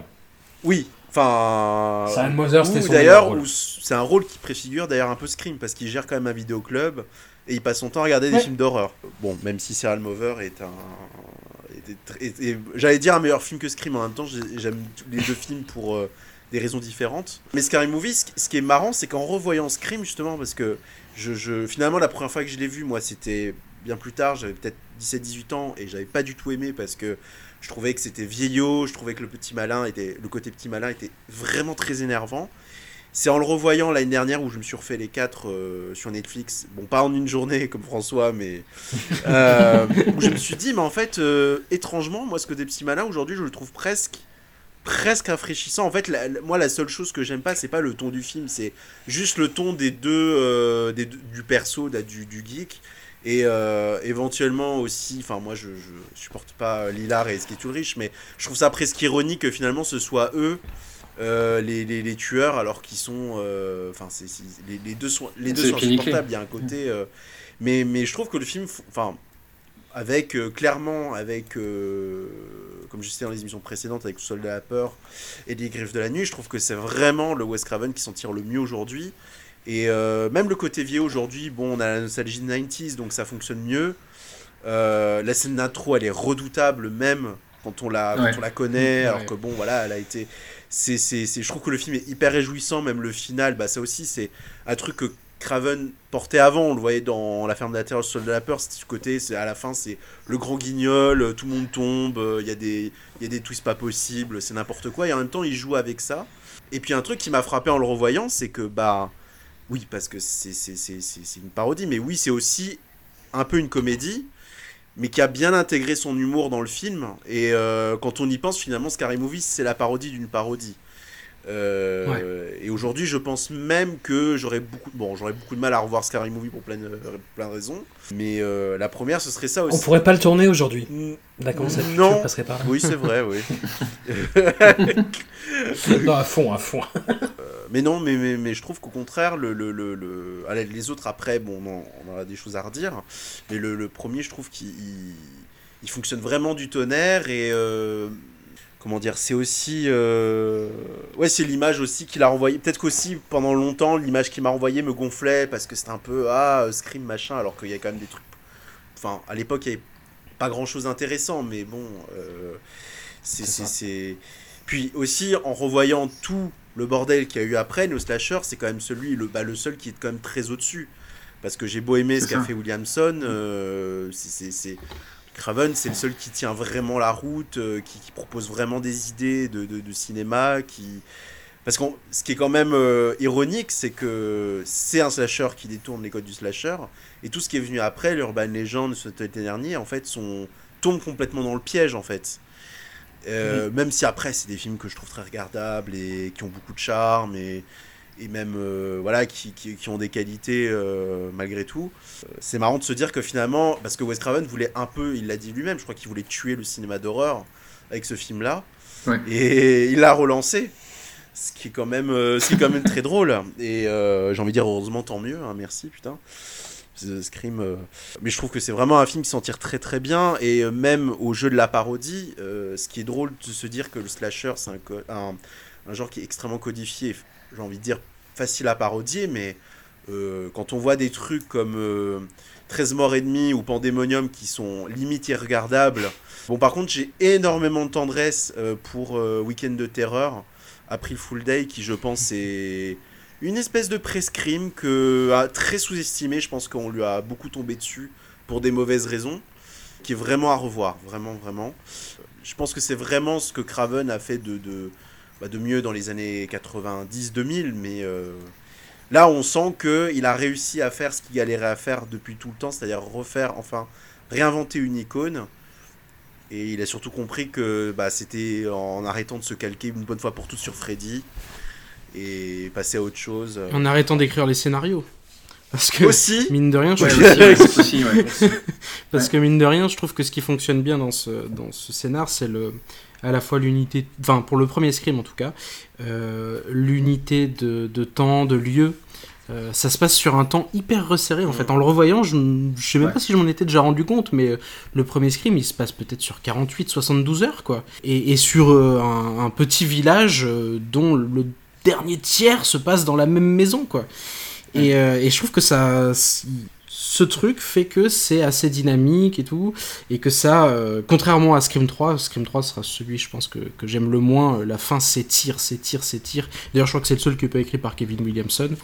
Euh, Mais globalement, c'est ça. mou. C'est ça que j'ai remarqué aussi, c'est que tous les screams ont exactement la même sculpture, euh, la, la même, la même, Ouais, mais structure. c'est, c'est, c'est- moi je tu l'acceptes un peu dans un certain sens. Enfin, moi, je- moi je Ah ouais, l'accepte. ça, dépend pas. en fait.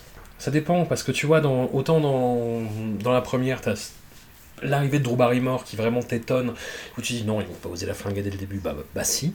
Dans, ils te refont le coup un peu dans Scream 2, et en plus dans une scène qui se veut méta de méta de méta de méta, et c'est pour ça que dans Scream 3 ça marche pas en fait. Ouais, alors je sais même pas si c'est pour On ça que ça marche pas. hein. hein, bon. Moi, ça marche, ouais, ouais. Enfin... Et, et dans Scream 4, ça devient. euh, Oui, mais c'est un c'est- ce sont des films gigognes, c'est ça, François aussi. C'est que c'est- enfin, faut, faut accepter le, le- ce qu'on te montre. C'est, je veux dire, c'est euh, euh, évidemment que le, dire, le premier film c'est un film méta de toute manière, donc évidemment que le second va être méta de méta et le troisième de méta de méta de méta et ainsi de suite. C'est, comme ça. Enfin, Ouais. c'est euh, évidemment qu'il va pas nous, nous, nous surprendre, nous prendre à contre-pied sur des choses. Il va peut-être le faire sur des, des- des- des détails, mais euh, en effet, la structure va rester la même à mon avis, euh, et on va on va dévoiler au fur et à mesure, voler Et t'as un climax d'une demi-heure où tu vas révélation foireuse sur révélation Ça, foireuse. c'est trop long, ça. Et où à partir du 2, ça vire Santa Barbara. Mais du- justement, du mais alors- bien, quoi. Alors, euh, moi, c'est ce que je voulais dire en parlant du 2. Ah mais là du là. coup, Et c'est la maman, et c'est le frère caché, et c'est la en, cousine. en les revoyant, je me suis dit, mais en fait, il faut, il faut vraiment accepter ça comme le truc grand guignolesque, improbable. Limite, j'ai envie de dire, euh, je lâche encore le mot, mais c'est limite comme, enfin, surtout celui du 2. Ce côté, ah, je suis la mère, ah non, je suis machin. Mais c'est, moi, ça, je trouve ça pissé de rire, en fait. Je, je, il faut pas Mais ils, ils en font des blagues oui, d'ailleurs. c'est- hein. c'est c'est- c'est Ouais. tellement too much. Et oui, il y a un côté vers la fin, vers le 4, tu te dis, mais putain, faut que faut qu'elle euh, faut qu'elle arrête de voir sa famille, celle-là, en fait. C'est c'est plus possible. Ils lui disent, ils lui disent à la fin, t'es une... enfin, c'est destination finale. Ils lui disent- C'est- c'est- c'est- je pense qu'il faut vraiment le prendre comme euh, du, du, du, du porte-nawak. Enfin, ce, ce côté. euh, la- le fait que la structure se répète, mais surtout que c'est dernière partie où d'un coup, c'est- c'est c'est c'est- c'est du n'importe quoi. Et moi, je sais pas, moi, ça m'éclate. Surtout, surtout le, le, le final du 2, pour le coup. Qu'en plus se passe putain. une pièce de théâtre, Oh, donc méta du méta. Mais Quel non, mais c'est tellement. Mais la 6 Ah. Ah. Et, si- et tu sais quoi, Sydney, tu vas jouer Cassandre. Ah, mon Mais Dieu. Non, mais attends, mais- à la fin, elle, elle fait péter tous les mécanismes. C'est littéralement, elle pousse tous les potards à fond. Oui, le côté, le décor se fauve. poussent vrai, les potards à enfin, fond. C'est- Moi, moi, moi, je trouve ça hyper drôle. Après, euh, Timothy Olyphant, qui est un acteur hyper limite, qui là donne vraiment un de ses rôles les pires euh, avec euh, Go de Doug Liman, tu vois, où, où il, fait, il en fait vraiment des caisses. Et avec, en plus, je me rappelle pas de toute cette feinte sur de, euh, je vais faire accuser les filles, mais on va faire tout un débat sur la violence au cinéma, machin. Et, et finalement, on s'en bat les couilles. Bah, c'est n'importe quoi. On ce sent truc, d'ailleurs que il- dès la scène d'intro, on sent qu'il revient. moi, j'ai eu la sensation qu'il revenait vers le. Parce qu'il pointait déjà dans Freddy sort de la nuit, c'est-à-dire euh, réutiliser, enfin, marketer, on va dire, quelque chose euh, de, d'un peu glauque, sordide avec euh, la licence des stabs. Et cette idée de. euh, ouais, Mm. quand on voit ce public déguisé, moi, ça me fait penser exactement à la, la scène de, de- du, du truc télé dans Freddy sort de la nuit. Un peu. euh, des- bon, il y a un côté un peu ça dénonce, mais je sais pas. Bon, moi je trouve que ça passe mieux dans Scream.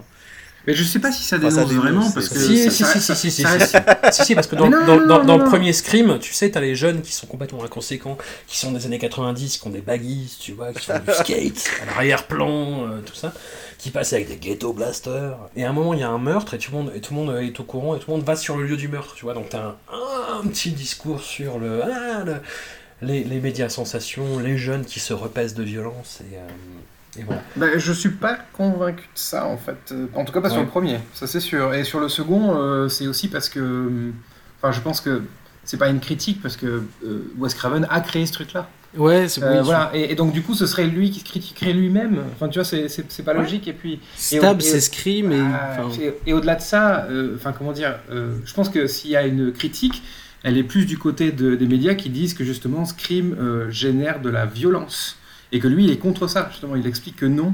euh, Ouais, mais la les scène stabs sont n'est pas censés vraiment figurer les screams. C'est censé être, tu vois, une interprétation hollywoodienne, un truc beaucoup moins Oui, fin mais que ce que les non, non, non, sont, c'est plan, non, non, non, c'est plan par, il y a des, c'est plan par plan la scène d'intro de Scream Oui, 1. oui, oui, mais il y a une scène Ouais. où elle va sous la douche et où le public siffle. Parce que le Oui, mais c'est, est oui, mais c'est le public, c'est pas le. Non, le public, non, le public mais il y a siffle pas ça parce dans qu'elle veut. Non, le, non, le, public le siffle parce qu'elle se rhabille. Ouais. Non pas parce qu'elle va sur la douche. C'est justement c'est l'inverse. Tu vois, il n'y a Oui, pas, y a pas du tout un côté puritain. son peignoir en fait. Il n'y a pas un côté pudibond, il y a un côté justement, euh, vas-y, fous-toi à poil, quoi. Tu vois Oui. Donc, euh, et justement, je trouve que cette scène est hyper bien faite dans le sens où on leur, ils veulent voir du cul, ils en ont pas, ils sont pas contents, et derrière, ils sont aussi là pour voir des meurtres, et ils en ont un, on leur présente un meurtre, un vrai, et là, en fait, on a des plans sur la foule Ouais. qui comprend pas ce qui se passe. Et je trouve ça extrêmement bien fait comme scène, puisque du coup, euh, ça, questionne le, comment dire, le voyeurisme du, spectateur euh, dans la salle elle-même. J'entends pas le spectateur qui regarde le film. Enfin, quoi que si, ça peut faire un, par écho, par ricochet, ça peut aussi questionner le spectateur qui regarde Scream 2. Mais c'est vraiment, qu'est-ce que vous voulez voir en fait, est-ce que vous est-ce que vous voulez vraiment voir du cul ou pas? Est-ce que vous voulez vraiment voir quelqu'un se faire trucider? Et regardez, moi je vous montre quelqu'un qui se fait trucider. Maintenant, qu'est-ce qui se passe? Maintenant, qu'est-ce qu'il y a? Aurait pas ça, tu vois? Ouais, pour moi, c'est un truc qui revient dans un peu, dans un peu tout Scream. Vous voulez voir des films d'horreur, mais vous voulez pas voir des vrais morts. C'est ça. C'est ce qui revient un petit peu tout le long. Ouais, je suis assez d'accord. Et d'ailleurs, il, il- dans, pour revenir sur le côté, euh, est-ce que c'est le film qui euh, fait des, des tueurs ou est-ce que ça, le, le film rend la société violente? Bon, voilà. La question euh, est vite répondue, comme on dit. Euh, mais, dans le, mais dans le premier, il y a quand même ce truc où je sais plus lequel dit ça. Je sais plus si c'est euh, Matthew Lillard ou, euh, ou son, son, son, son faux Johnny Depp de pote qui dit Movies don't create psychos, movies make psychos more creative. Le truc, il est là, tu vois. C'est pas le- les, les- fous furieux, ils sont pas créés par les films, évidemment. Enfin, sinon les, les succès des, des- des- des films d'horreur euh, Non, et puis en plus, rendraient tout le monde fou. Mais la, la dualité des, des tueurs euh, originels. Donc, euh, d'ailleurs, il faudra quand même mettre peut-être un disclaimer pour voir que tout le monde aura vu Scream, j'imagine. Mais, euh, Je préviendrai qu'il y a des spoilers. Non, mais évidemment. mais euh, euh, la dualité de, le fait d'avoir un binôme de tueurs, ouais. euh, ça Ouais. justement, ça, ça, ça règle cette, cette question. C'est genre, est-ce que c'est la société qui fait des tueurs, etc. Parce qu'en fait, on a Billy Loomis qui est un psychopathe, un vrai, et on a Stu, euh, donc Matthew Lillard, qui lui suit. Parce que lui, il est complètement con, et que. Et d'ailleurs, il y, a- il y a cette. euh, Et ses parents question- vont tellement l'engueuler quand ils Mais non, mais non, mais c'est pas ça, c'est que c'est quand Sidney elle lui demande, elle lui dit pourquoi, pourquoi t'as fait ça? Et il lui dit peer pressure. Genre la, la- Ah oui. la- voilà. Oui, oui, traduit donc- par je suis genre hypersensible, un truc comme ça. Et, et donc, et donc du coup, peer pressure, ça veut dire en fait, bah ouais, je sais pas. euh, en fait, le mec, il a pas de raison. Il a juste voulu le faire parce Mm. qu'il voulait le faire, alors que Billy Loomis, lui, avait un motif. Et il y a tout- d'ailleurs, il y a toute cette question sur Scream. Est-ce que est-ce qu'il est nécessaire d'avoir un motif ou pas pour être un psychopathe? C'est, Jamie Kennedy qui l'évoque pas mal dans le film. Et euh, lui dit que ça sert à rien d'avoir un motif. Et en fait, du coup, ils ont réglé cette, question, tu vois, en disant en gros, bah oui, il y a des psychopathes, puis il y a des mecs qui, qui suivent, quoi. Ok. Question suivante sur la mère de Sydney, du coup. Ce que, je, ce vous disais tout à l'heure, sur la mère de Sydney. bah, la mère de Maureen. Prescott. Si, ouais. si elle arrêtait de coucher avec toute la ville, mais tout, tout C'est pas- pas. Non, non, non, non, non. Ça, c'est ce que Bah, dit, ça, c'est ce que dit le tueur. Mais non, c'est ce que Ah dit oui, le tueur là, dans tu Scream 1, ça. un peu quand même. Sauf que dans le 3, il en profite quand même. Bah, dans le 3, il en profite quand même pour. euh, À la, La- fin, la la- à la fin du 2, la mère de Billy lui dit Ah, mais c'est la faute de ta mère. Et euh, tout le Oui, mais début c'est les- c'est les- c'est les les tueurs qui disent ça, François. Ouais, c'est ça, le, tu- le tueur dit c'est la faute de ta mère, mais il en profite aussi pour la violer, quoi, avant de la tuer. Ouais. Tu vois, donc en fait, est-ce que, est-ce que le, est-ce qu'on peut considérer le discours de Billy Loomis comme vraiment louable? Je pense pas. François, c'est pas la réalité. Non, mais c'est pas la question, mais je, je trouve ça hyper suspect en fait de refaire reposer autant de responsabilités de l'intrigue sur ce personnage qui est absent et qui n'a aucune voix au chapitre, à part, bah, euh, tout le monde dit c'était une salope et, euh, et voilà quoi. Et c'était Oui, ça justement parce troisième, qu'elle est il, dans le absente. troisième, il, il- il en profite quand même avec euh, ses sous-intrigues de, de- de- d'envoyer des pics au, au Weinstein, euh, ce qui est assez gonflé, Ouais. sachant que le, le- le film est, sous leurs mains, ouais. quoi. Alors certes, elle a pas eu de chance, oui, ça c'est sûr. Il y a un côté un peu euh, femme martyr, mais bon, voilà, c'est invisible, quoi. Mais bon, après de là. euh, Après, t'as envie de dire, euh, enfin, les tueurs de, du 2 et du 3, euh, enfin, du coup, la mère de Billy Loomis et donc le, frère caché de, de Sidney Prescott, euh, t'as envie de leur dire, ben, genre, deal with it, quoi. Genre, euh, mec, euh, c'est ta vie et tu règles tes problèmes. Tu vas pas Oui. tuer des gens juste parce qu'en fait, euh, ta mère t'a abandonné ou juste parce que, euh, euh, juste parce que la mère de Sidney Prescott euh, a couché avec ton mari, tu vois. C'est C'est un peu ça aussi l'histoire. Donc en gros, c'est c'est genre c'est un refus de prendre ses responsabilités, c'est une sorte de fuite, et ensuite la fuite se passe, enfin, accouche d'un d'un meurtre, quoi. Tu vois Donc en gros, je sais pas si on peut vraiment dire que si la mère de Sidney, enfin Maureen Prescott est responsable de tout ça. Clairement pas. Non, puis surtout, ils le font. enfin, c'est tellement, euh, c'est tellement pas elle que que- qu'ils le- ils font tout reposer sur Sydney. Oui, exactement. En plus, C'est oui, c'est voilà, c'est ça. tellement pas elle que, euh, en fait, ils cherchent leur justification dans la descendance de Maureen Prescott. Donc c'est, c'est, ouais, pour, enfin, c'est, irrationnel, quoi. Hmm.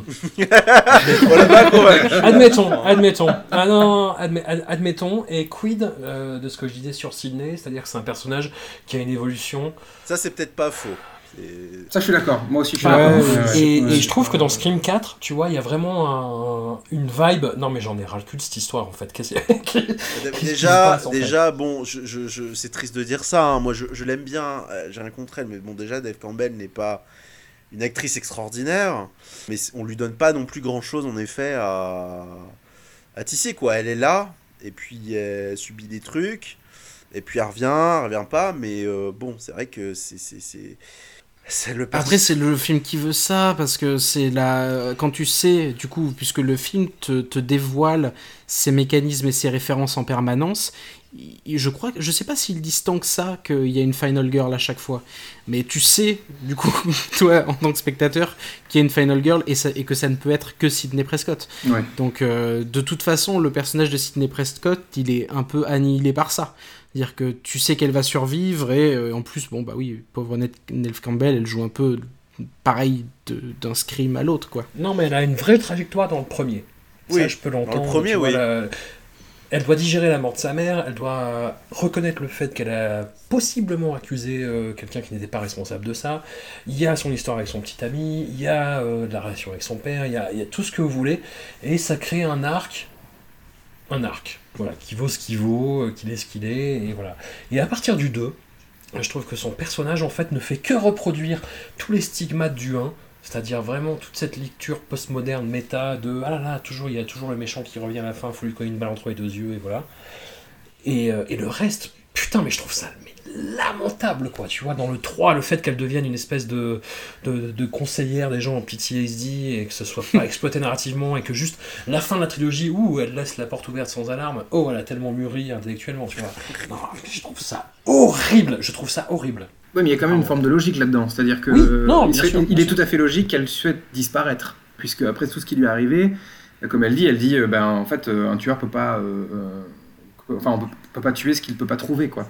Et c'est ce qu'elle, c'est ce à quoi elle aspire. Donc au début du film, c'est bien, je trouve justement. Alors oui, en effet, que ce soit qu'elle soit un 0800, euh, vous suicidez pas, soit certes, ok, c'est peut-être un peu too much, mais son, sa volonté justement de, disparaître, de ne plus être euh, euh, Sidney Prescott, tout simplement, je trouve ça bien en fait, je trouve ça bien amené. Euh, et je trouve que justement c'est ce qu'aurait dû être la saga Scream. Justement, Sidney Prescott aurait juste dû disparaître. Voilà, pour, euh, pour avoir une nouvelle vie, et puis on n'entend plus parler d'elle. Moi, ce qui me gêne, c'est plus le 4. euh, puisque au début du 4, elle arrive, elle, vient d'écrire un livre sur sa tragédie. Et Ouais. je trouve qu'il y a, une, il y a un, comment dire, il y a une, euh, il y a un truc très pessimiste là-dedans. C'est, enfin, comment dire, un truc défaitiste. C'est- C'est-à-dire qu'elle a dû euh, succomber elle-même aux sirènes de, de- du jeu médiatique, euh, qui consiste à, si tu veux être, comment dire, si tu veux être en possession de tes moyens, si tu veux être, euh, euh, si tu veux recommencer ta vie, en fait, il faut jouer le jeu des médias, il faut sortir un livre, il faut faire comme Gail Weathers, quoi, en gros. Et je trouve ça dommage qu'on nous présente Sidney Prescott plus tard, qui finalement est devenu une sorte de seconde euh, Gail Weathers euh, à- à- et qui court les, les plateaux télé et euh, qui va euh, présenter sa version de l'histoire, quoi. Après, est-ce que comme ça n'avait pas été utilisé dans le 3, il pouvait pas. euh, Je suis Oui. d'accord que le truc est nul. Hein. euh, oh, D'ailleurs, ça, ça annule cette fois de, ce côté, de l'autre côté le personnage de Gay Weathers dans le 4. Ouais, Qui Et, ju- rien. Quoi. et justement, en fait, moi, le seul truc que je trouve intéressant d'une sa- enfin, d'un film à l'autre sur toute la saga, c'est pas tant Sidney, qui est un personnage fonction, comme je le disais, à qui on fait faire toujours les mêmes choses et avec un manque de passion qui se retranscrit de film en film, que, en fait, la relation entre Gail Weavers et Dewey, qui, qui subit en plus un espèce de parallèle forcé un petit peu par rapport à la relation qu'avaient euh, Courtney Cox et David Arquette dans la vraie vie du monde réel. Mais, euh, mais même au-delà de ça, en fait, je trouve que ça, voilà, ça, ça amène juste une espèce de dimension humaine qui manque au film. Pour le reste, quoi. Et le personnage de Gail Weavers, je suis pas sûr de ce que veut dire son évolution non plus, tu vois, quoi. Ouais, surtout qu'elle, pour le coup, elle est borderline. euh, Enfin, ce que j'aime bien, ceci dit, c'est qu'ils essaient jamais de nous la faire passer pour. euh, Elle a pas d'arc de rédemption, qu'elle. Enfin, Oui. elle en aura peut-être un dans ouais. le 5, hein, on sait jamais. Oui. Mais euh, elle a pas forcément euh, d'arc de rédemption, c'est-à-dire que jusque euh, dans le 4, euh, ça fera un bon bouquin, son truc. Elle, elle veut revenir dans le truc, quoi. Et bah, c'est, je trouve ça pas si qui- mal que. Ouais, mais c'est ça qui marque le peu d'incidence euh, discursive politique de la saga sur le genre en général. C'est-à-dire que Gal Weavers, voilà, ça devient une espèce de une espèce de ouais de hum, en plus Courtney Cox en, fut- en plus c'est ça qui est assez marrant c'est qu'elle a fait une série sur le sujet tu vois. Elle jouait- une journaliste à scandale c'est une série qui s'appelait Dirt qui était dégueulasse hein, éthiquement euh, c'était vraiment un truc immonde. Tu Le vois c'était euh, un peu comme Ray Donovan tu vois où joue Liv Liv Schreiber qui Mm. joue dans la série Scream d'ailleurs. Mm. tu vois un truc un truc qui éthiquement pue un peu mais c'est un peu sympa à regarder tu vois quand même et, euh, et Gail Weathers, c'est un peu ça. C'est-à-dire qu'au début, c'est vraiment une journaliste à scandale qui prend un peu d'éthique, qui se fixe, puis qui devient une, une espèce d'Anderson Cooper, puis qui devient une Real Housewives of Beverly Hills, finalement. Et euh, ouais, Ouais, elle prend pas, pour moi, elle prend pas vraiment d'éthique. hein. non. Elle Non, prend pas pas vraiment vraiment. d'éthique. Elle, euh, elle, euh, elle, au contraire, elle est plus, euh, elle est plus euh, au fait de sa gloire. Elle est plus, euh, elle est plus dans, ce moment qui, lui permet de, passer à la télé, surtout dans le 4. Et elle essaie de le retrouver, mais après, euh, non, je trouve qu'en effet, ça fonctionne pas trop mal avec le, le personnage de, David Arquette, de Dewey. Le seul truc qui me saoule un petit peu, c'est que ça repart toujours un petit peu à zéro jusqu'au 4, quoi. C'est-à-dire que elle a, au début du 2, euh, enfin à la, fin du 1, on comprend que oh, ça a commencé à fricoter. Au début du 2, ils, so- ils sont plus ensemble. Euh, entre le 2 et le 3, bon, visiblement, ça s'est mal passé aussi. Donc dans le 3, ils, ils sont plus ensemble, mais finalement, voilà. Euh, je trouve que ça, ça reboucle un peu sur euh, le même truc à chaque fois. Mais en même temps, euh, enfin, que- quelle possibilité avait-il? Sinon, non, j'avais envie de lancer en, sous, sous forme de blagounette peut-être, mais est-ce que David Arquette, il a pas un petit air de Bill Pullman des fois dans la manière dont il plisse les yeux Euh, Si, si, si, si, si, ouais, Carrément. complètement. Moi, j'y ai pensé un petit peu tout le long, mais pour le coup, il a un, pers- il a un personnage qui est extrêmement sympathique. Oui, c'est ça. Bah, en fait, c'est comment dire, dans des dans des persos beaucoup trop tragiques, bon, tragique, c'est un peu fort comme terme, mais ou, ou complètement fonctionnel aussi. euh, lui, il apporte un peu ouais, de, de- je sais pas de légèreté, on va dire. euh, alors que alors que justement, euh, son rôle même est censé être celui de, de- du sérieux, parce que c'est un flic. Et au contraire, justement, il passe toujours pour un con, quoi. Enfin, plus ou moins Il pour arrive- un con, quoi. Il arrive D'ailleurs- jamais à faire respecter l'autorité. quoi. Ouais, exactement. Et euh, à ce titre-là, euh, moi j'aime beaucoup le duo de flics du 4, euh, que je trouve complètement ridicule, et Mm. euh, euh, qui sont donc joués par euh, Anthony Washington et. euh, et euh, merde, comment il s'appelle le, Comment? Anthony Anderson. Euh, Anthony Anderson, pardon, et Adam Brody, donc euh, les fans de Newport Beach. Ah oui, c'est Adam Ça- Brody. Non, c'est pas Adam. Mais non, c'est pas. C'est Adam Si, Brody. si, c'est Adam Brody. Ah Ouais. Et, euh, et je trouve, enfin, je trouve que ça fonctionne bien, quoi. Voilà. Mais il y a- il y a- alors, justement, c'est ça qui est drôle, c'est que euh, autant le- l'humour du premier me, me faisait gravement chier, c'est-à-dire que quand on voit, euh, enfin, l'humour référentiel, on va dire, du premier, euh, quand on voit Wes Craven qui arrive avec sa mopette et qui porte le, le pull de Freddy, c'est lourd. Ça me fait Ou que, rire. euh, ou que Henry Winkler il se recoiffe comme Fonzie, tu vois, ah, ah, comme dans Happy Days. Ah, c'est bon, on a compris. Euh, et alors que par contre. À dans- l'époque, mec, c'était tellement cool. Ouais, C'était ouais, ouais. c'était comme la scène où Randy, tu vois, regarde un film d'horreur en disant Mais attention derrière toi, t'as le sur derrière lui. Oh, c'était ouf à l'époque. Ouais, mais ça, à la limite, ça, ça, il y a un côté euh, guignol. Euh, tu Ouais. vois, dans le derrière toi, derrière toi, l'affroni affront est derrière toi. Enfin, tu vois, ça, c'est pas très grave. Ça me, ça me dérange pas, mais le côté, le côté vraiment, euh, ouais, mec, mon film, il est trop pop. Tu vois, euh, genre, je mets du Mhm. Happy Days, je mets des références à mes propres films. J'avais trouvé ça un peu lourd. Alors que justement, dans le, dans, mais dans, le, dans le 4, je trouve que ça s'est un peu inversé et que la, la partie euh, comique m'avait fait un peu plus rire, alors, étonnamment. Voilà. Et alors, je tiens à, à le dire, et je- vous avez le droit de me taper dessus, de me jeter des tomates pourries. Moi, j'adore Matthew Lillard dans le film, dans le Ah. premier. Voilà, je- j'adore parce que je trouve qu'il en, il en fait des caisses et qu'il fait. Il faut savoir aussi qu'il a euh, majoritairement euh, improvisé ses, ses, ses lignes. euh, ce qui Sans est... déconner. Tiens donc voilà. Mais et donc du coup, je- moi je l'aime beaucoup parce qu'en fait, il représente cette espèce de- d'hystérie. Ah, mais on, on peut pas dire que c'est une erreur de casting, c'est ce que je disais tout à l'heure, c'est que les, les, Ouais. les deux sont insupportables, mais au final, ironiquement, ce sont les tueurs, et en fait, je trouve que finalement, ça, ça colle Mais je trouve finalement que truc. hein. Euh, euh, je trouve que justement le, le- le Billy Loomis, donc en effet le, le Skittle Rich qui est le sous Johnny Depp, d'ailleurs c'est pour ça qu'il a été embauché, Bah hein, oui. parce qu'il ressemblait vaguement à Johnny Depp, Mm. il l'a embauché mèche. exprès pour ça.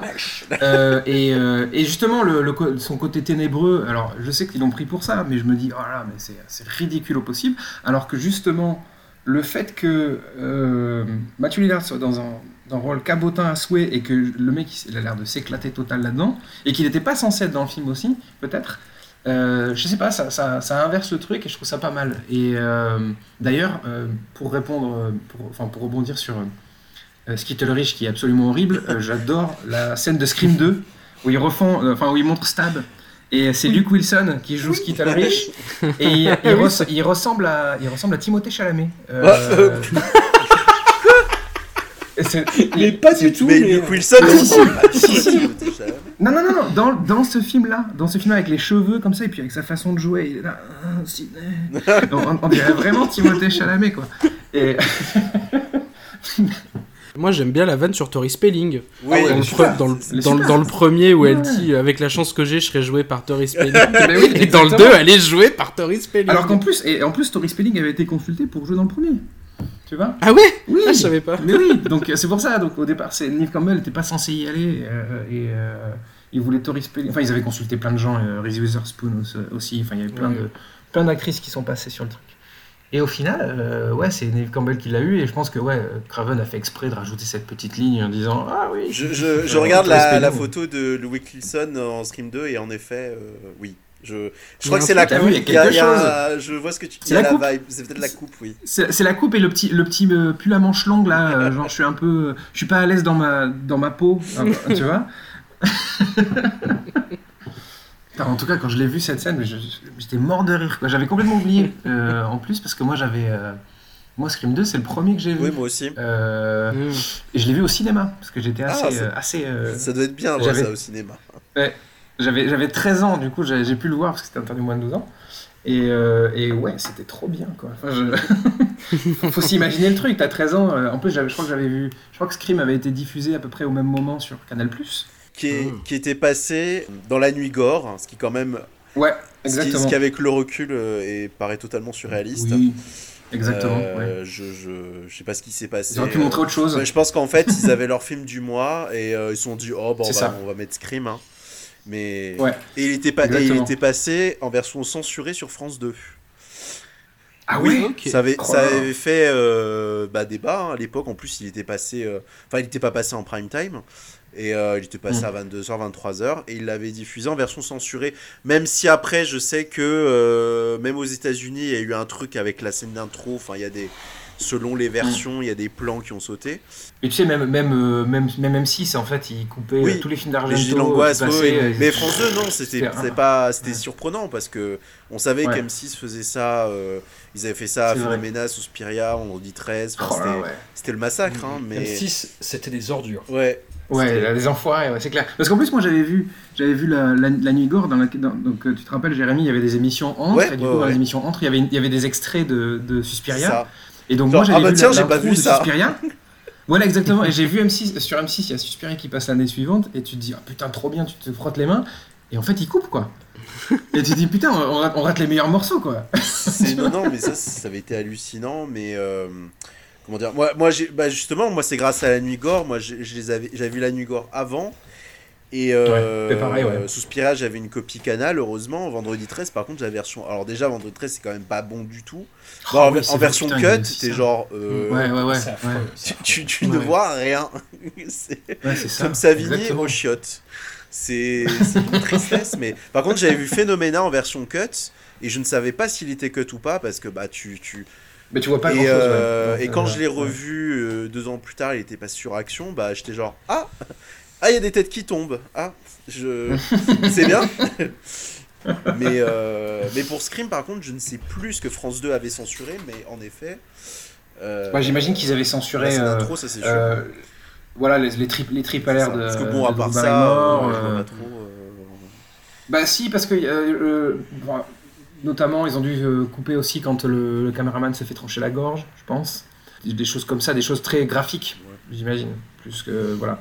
Mais d'ailleurs, C'est assez ponctuel hein, dans Scream, Ouais. ceci dit. pas- oui, oui, exactement. C'est assez ponctuel justement, précisément parce que l'organisme de censure américain qui s'appelle Ouais, à l'époque, étaient très. euh, il il l'avait saqué parce qu'en fait, il- le film devait être beaucoup plus gore. Et d'ailleurs, euh, gros respect pour euh, Wes Craven euh, par la suite. Euh, dans le 2, ce qu'il a fait, c'est qu'il a proposé une version beaucoup plus violente que ce qu'il souhaitait à la Ah, MPAA. La fameuse technique. Exactement. technique Tarantino, Et, euh, en fait. il, a, il a enfin appris de ses erreurs, il a enfin appris à arrêter de se faire avoir par justement les, les institutions euh, hollywoodiennes. Et donc il soumet le film, par exemple, euh, la scène où Omar Epps se prend un coup de couteau dans, dans l'oreille. Il a volontairement monté une scène où il prend trois coups de couteau dans l'oreille. Et pour que, pour que derrière ils disent non, un, couteau, un, un seul ça suffit, ça ira. Voilà. Et du coup, ben, il a réussi à avoir euh, son Scream 2 aussi violent qu'il le souhaitait. Et je, si je dis pas de bêtises, Ouais, il me bah, semble que. ouf. Il... Non, c'est pas ouf, mais quand même, il est plus violent que le premier, si je dis pas de bêtises. Ouais, ouais, ouais. Euh, Donc, euh, Je, je raccorde la conversation maintenant, mais euh, putain, Scream 2, mais quelle purge quoi Mais moi, je, moi, je l'adore. Alors François, Oh, t'as raté ce que je disais. Très bien le T'as raté ce que je disais, mais moi c'est c'est Ouais. le seul que j'ai vu au cinéma, j'avais 13 ans, alors tu peux pas le tailler. Tu n'as pas le droit. C'est interdit. Mais il est très bien le 2. Qu'est-ce que. qu'est-ce que- Bien c'est sûr que qu'il est cette très bien. rage, euh, Alors, Non, il y a des trucs. Alors, il y a des trucs qui sont qui passent Ouais. pas. Enfin, Oui, évidemment qu'il y a des trucs à revu côté de 20 la ans plus plaque. tard. c'est- c'est- Je dis pas c'est un Non, chef-d'œuvre. mais tu vois, hein, par exemple, déjà le jeu de Jerry O'Connell, c'est juste pas possible. Euh, il a- il chante Top Gun. Bon, ça Ouais, c'est gênant. Ça, ça, Oh mon dieu. C'est la première fois, c'est la première fois que je le voyais en VO. Et vous savez quoi, c'est pire en VO qu'en VF. C'est- Attends, mais c'est possible ça Aplanir le truc. Mhm. Ouais, je confirme. Je confirme. En VO, en plus, il a une voix de bovin, euh, O'Connell, en, en VO. Et où en plus Timothy Olyphant te dit euh, à la fin euh, Ouais, ton mec il chante bien. Bah non, Non, et puis en plus, oui, il y a cette scène, en effet, euh, ah, la scène de cours de cinéma qui n'est qui est absolument pas réaliste Oh, pour, un sou. Oui, en fait, c'est le Jamie Kennedy show, quoi. Et, euh, et, ouais, et je trouve, et je trouve qu'il est vraiment. euh, dans le 2, Jamie Kennedy, il est insupportable. Mais il meurt premier, Il fait un, Donc il fait un petit peu. Oui, mais justement, eh ben, t'es content, t'es content, justement, tu dis, ah ben enfin, casse-toi. Non, mais et- non, il revient dans le 3 après. Il revient dans le 3. Non, mais il revient dans le 3, mais alors d'ailleurs. Dans une cassette vidéo. Est-ce qu'on peut en parler Exactement. Est-ce qu'on peut parler de ces espèces de trucs justement où en fait la, ca- la cassette vidéo c'est atmosphère quoi. C'est-à-dire le, le... le mec qui Atmosphère, parle. explique ce que c'est quand même. Atmosphère c'était un jeu, c'était un jeu de société qui fonctionnait avec une VHS. dans Maître les des clés. 90, avec le maître des clés exactement qui ressemblait à une sorte de de- d'entité un peu Bah, un peu avec- l'empereur avec de un Star hoodie, Wars, en euh, fait. Voilà. Ouais exactement, c'est un peu Palpatine, euh, mais, mais, mais vert, Palpatine Ah mais bon, il vert. était violet dans Et, mes euh, Ah bah écoute, peut-être que ma télé Ça pas dépend très la bien qualité de réglée. la VHS, j'ai envie de te dire. C'était peut-être une histoire de Palsecam, je sais Ça. pas. Mais... et, euh, et donc du coup, ben, en fait, le maître des clés posait des questions et euh, on pouvait avoir des euh, soi-disant des conversations avec le maître des clés. Soi-disant, oui. Voilà, exactement. Et donc c'est un peu ça le truc quand, il- quand la sœur de, de, de Jamie Kennedy am- amène la, la cassette et qu'en fait ils se répondent. Et d'ailleurs il y a plein de trucs comme ça dans le 3, euh, parce qu'il y a aussi le cette scène complètement stupide, mais alors je pense c'est volontairement stupide, moi ça me fait beaucoup rire, c'est le l'acteur qui dit je veux absolument savoir ce qui arrive dans le film! Et qui retourne dans la maison et, euh, et qui explose. Qui explose, parce qu'il allume parce qu'il y a du gaz et, et que du coup juste parce qu'il voulait savoir quel était le film enfin voilà. Et donc comme quoi le, le Scream 3 s'écrirait pendant qu'il se déroule quoi. Enfin voilà je sais pas si j'arrive à bien l'expliquer mais mais je enfin voilà c'est débile mais en même temps je trouve ça quand même Bah, C'est assez assumé. Freddy sort de la nuit. Fre- Freddy sort de la nuit Once. C'est ça. C'est ce que j'allais dire. oui mais alors Freddy Mais de la fun. nuit c'est ah, euh, Freddy sur de la nuit c'est c'est évoqué en épilogue c'est-à-dire qu'on t'explique à la fin qu'en fait ah tout, a- tout ça avait été écrit depuis le début mais là c'est carrément là c'est au fil des minutes quoi c'est vraiment euh, oh mais je veux savoir quelle est la fin enfin je sais pas tu vois Bon, après, le 3 a eu une, aussi une, une jeunesse hyper compliquée, parce que je crois que le scénario. Il a été compliqué. fuité, il a été réécrit, par Aaron Kruger. euh. Ce qui est quand même un comble pour un film qui, justement, euh, bah, qui, qui- qui- qui est méta, justement. C'est c'est le, le méta du méta du méta, comme vous disiez. Mais le 3, bien que. Non, j'allais dire, euh, c'est le moins bien de- des 4, mais en fait, non, c'est pas vrai. Moi, je l'aime c'est bien. peut-être le pire rôle de Parker posé. Non, mais elle est pas. mais elle est, mais elle est, Elle est trop elle est bien, elle est trop bien. bien. Mais oui, elle est trop cool. Non, en plus, moi, il y a, il y a- non, mais il y a, y a- il y a un- il y a- c'est-à-dire, oui, en effet, moi, je pense que c'est celui que j'aime le moins, mais néanmoins. Bah, c'est le moins, Ouais, c'est le moins, c'est le moins violent et la dernière partie quand même, euh, voilà, un peu loupé. euh, Il Ouais, y a un concept putain, quand même. euh, Tellement c'est- long. C'est trop long et puis ils ont quand même une bonne idée, c'est-à-dire cette espèce de villa hollywoodienne avec des passages secrets et tout. Et finalement, bon, ils en font pas grand-chose. euh, Et Lance Erickson, là, il a pas honte, par contre. hein.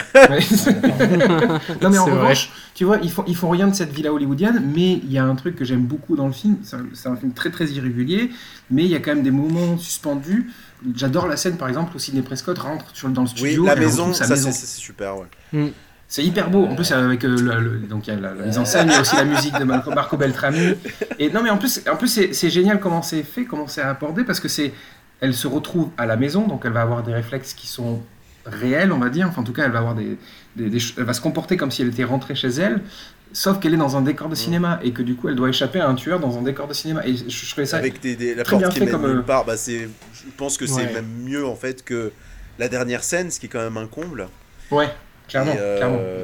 Ouais. Le film. Et puis même, il y a, je sais pas si vous vous rappelez, il y a cette scène aussi, enfin, donc Sydney a des visions, euh, et euh, Oui. il y a cette scène où sa mère apparaît Oui, en oui, rêve, et je la trouve hyper bien mise en scène, on a l'impression que c'est la ferme de la terre. quoi. C'est pas. Non, je suis, Tellement pas, Non. quoi. Mais tellement Mais pas. si, je suis moyennement d'accord. Bon. Moi, je l'aime Non, bien. sur- sur- surtout que. Alors, c'est pas- c'est pas si mauvais, mais, mais c'est surtout que, comparé à ce qu'a fait. Wes Craven en termes de, de, de séquences de rêve, là, c'est. euh, Ouais, non, je trouve que c'est justement, ça a pas la patine de euh, Wes Craven qui fait une séquence de rêve. Je trouve Oui, que mais c'est- dans le- dans cette espèce de gloobie-boulga méta qu'on te présente et que y a un- comment dire, tu respires, tu prends une sorte de bouffée d'air et j'ai l'impression aussi que c'est peut-être Wes Craven qui se dit on va refaire du cinéma d'horreur mm, Ouais. traditionnel, Putain, mais- mais- on va surtout, faire une, mais, euh, une scène de songe et euh, Moi, je et on prends ça comme un clin d'œil à sa propre Le film. côté ouais, petit malin dans ce film, mais il est tellement gênant. quoi. Mais non. Après le côté Le- petit malin, le- non, le côté petit le malin, côté c'est euh, Lance Erickson qui dit euh, non, je vais te laisser le final cut et le, le tueur qui fait non, c'est moi qui l'ai et qui l'égorge. J'étais là, mais putain, mais allez vous faire foutre. Mais- en fait. Mais pourquoi tant de Allez rage tellement vous faire foutre quoi. Ah non, mais Putain, on dirait moi, euh. Fr- François, on Oh, dirait moi devant c'est ça. Shocker, quoi. On a trouvé le choqueur de François ou la colline des yeux de François, ça dépend de qui, de quel côté on se place. Oui, mais- c'est ça. on- on- J'ai l'impression qu'on en a tous un de toute façon et apparemment ça- c'est Scream 3 apparemment. pour François. Et en même temps, j'ai regardé ça comme un soap. Euh, Tu vois, toute la journée. Bah en disant, oui. Ah, mais je me fais une saison des Feux de l'amour euh, Mais oui, avec un peu de gore, tu vois. Quoi. Enfin, on, je me- on va dire, je me fais une saison de Melrose Place en fait. mais, mais, mais t'as bien résumé le truc, François. Melrose. Scream, les films, est une meilleure série que Scream, la série. le- Ah, on y Quel vient. pont On Incroyable. n'y est pas encore, on n'y est pas encore. Ah, on n'y est pas on est encore. Non, non, non, on a très peu parlé du Oui. 4. Ah, Oui, c'est bah, vrai. c'est quand vrai, même le. vrai. Enfin, j'allais dire. J'allais dire un truc, j'allais dire c'est le scream de trop, mais je pense que le scream de trop ça va être le 5. Ça va être le 5 C'est malheureusement. la, c'est, la, c'est la moins pire Parce séquelle, que le il 4, amène quand même, bon, il essaye d'amener euh, Scream 4 dans son époque, c'est-à-dire tout ce côté euh, lié à la vidéo, à l'expansion de, de YouTube, la reconnaissance, tout ça. Il y a des choses quand même, il creuse quand même des pistes que je trouve pas désintéressantes. Après, est-ce qu'il fallait vraiment le faire? Est-ce qu'il fallait faire vraiment revenir Sydney? Non. Mais il y a quand même une scène d'intro qui, heureusement, fait oublier celle du 3, qui du coup est la plus mauvaise de toute la saga. Il se passe rien. Bah alors là, pour le coup, c'est quand même. Il se passe plein de trucs. C'est. C'est, On, on attend, enfin, j'allais dire, on attend pas, non, on attend pas trop Craven sur ce genre de délire quand même. Oui, mais je sais pas en même temps, Jérémy, parce que en fait, ça, ça te fait un espèce de jeu méta justement sur le, la scène d'intro de la saga avec une triple entrée, tu vois là-dessus. Et derrière, ça, il te fait juste une scène qui vient juste d'être aussi nulle que ce qu'il a parodié avant, en fait. Moi, ça me donne vraiment le- la sensation de. Vous voyez cet épisode des Griffins quand euh, Peter Griffin va au cinéma et il pense que le film commence et en fait c'est les, les génériques de production.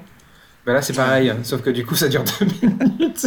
Là c'est pareil en fait, ça n'a- ça n'arrête pas quoi. Et puis en plus je trouve qu'il y a un côté, euh, là pour le coup, alors autant le côté euh, gros malin, enfin petit malin euh, de, de Kevin Williamson me dérangeait pas pour autant sur la première trilogie, autant sur le 4, ça fait vraiment euh, Steve Buscemi qui arrive, avec, avec- qui arrive avec son skate et qui dit hey, du deux, euh, fais-là. Ouais, Tu vois, genre, hey, je- moi aussi je connais le cinéma d'horreur et tout. et ça, vois. paraît en trop, quoi. C'est, c'est, ça qui est, qui, est, qui est dommageable avec le 4. Qui, bizarrement, d'ailleurs, euh, je disais que le 3, autant c'était le moins violent, autant là, euh, il y, a des- il y a des plans avec des tripes à l'air et tout. On se dit, bon, pourquoi pas euh, Bah, mais ouais. c'est 20 ans plus tard, donc euh, j'imagine que c'est un peu, un peu différent. Puis en plus, Saw est passé par là, alors que Saw- en plus. Saw c'est genre. Enfin, Saw c'est c'est même plus. euh, c'est pas du body horror, enfin, c'est pas Non. du torture porn. Ça, c'est sport. c'est une- Non, mais, non, mais c'est non, non, mais c'est du, c'est c'est même plus, c'est plus que du torture porn. C'est, je veux dire, c'est une boucherie, mais un magasin quoi. La boucherie. C'est c'est c'est, du, du euh, parc d'attraction, en fait.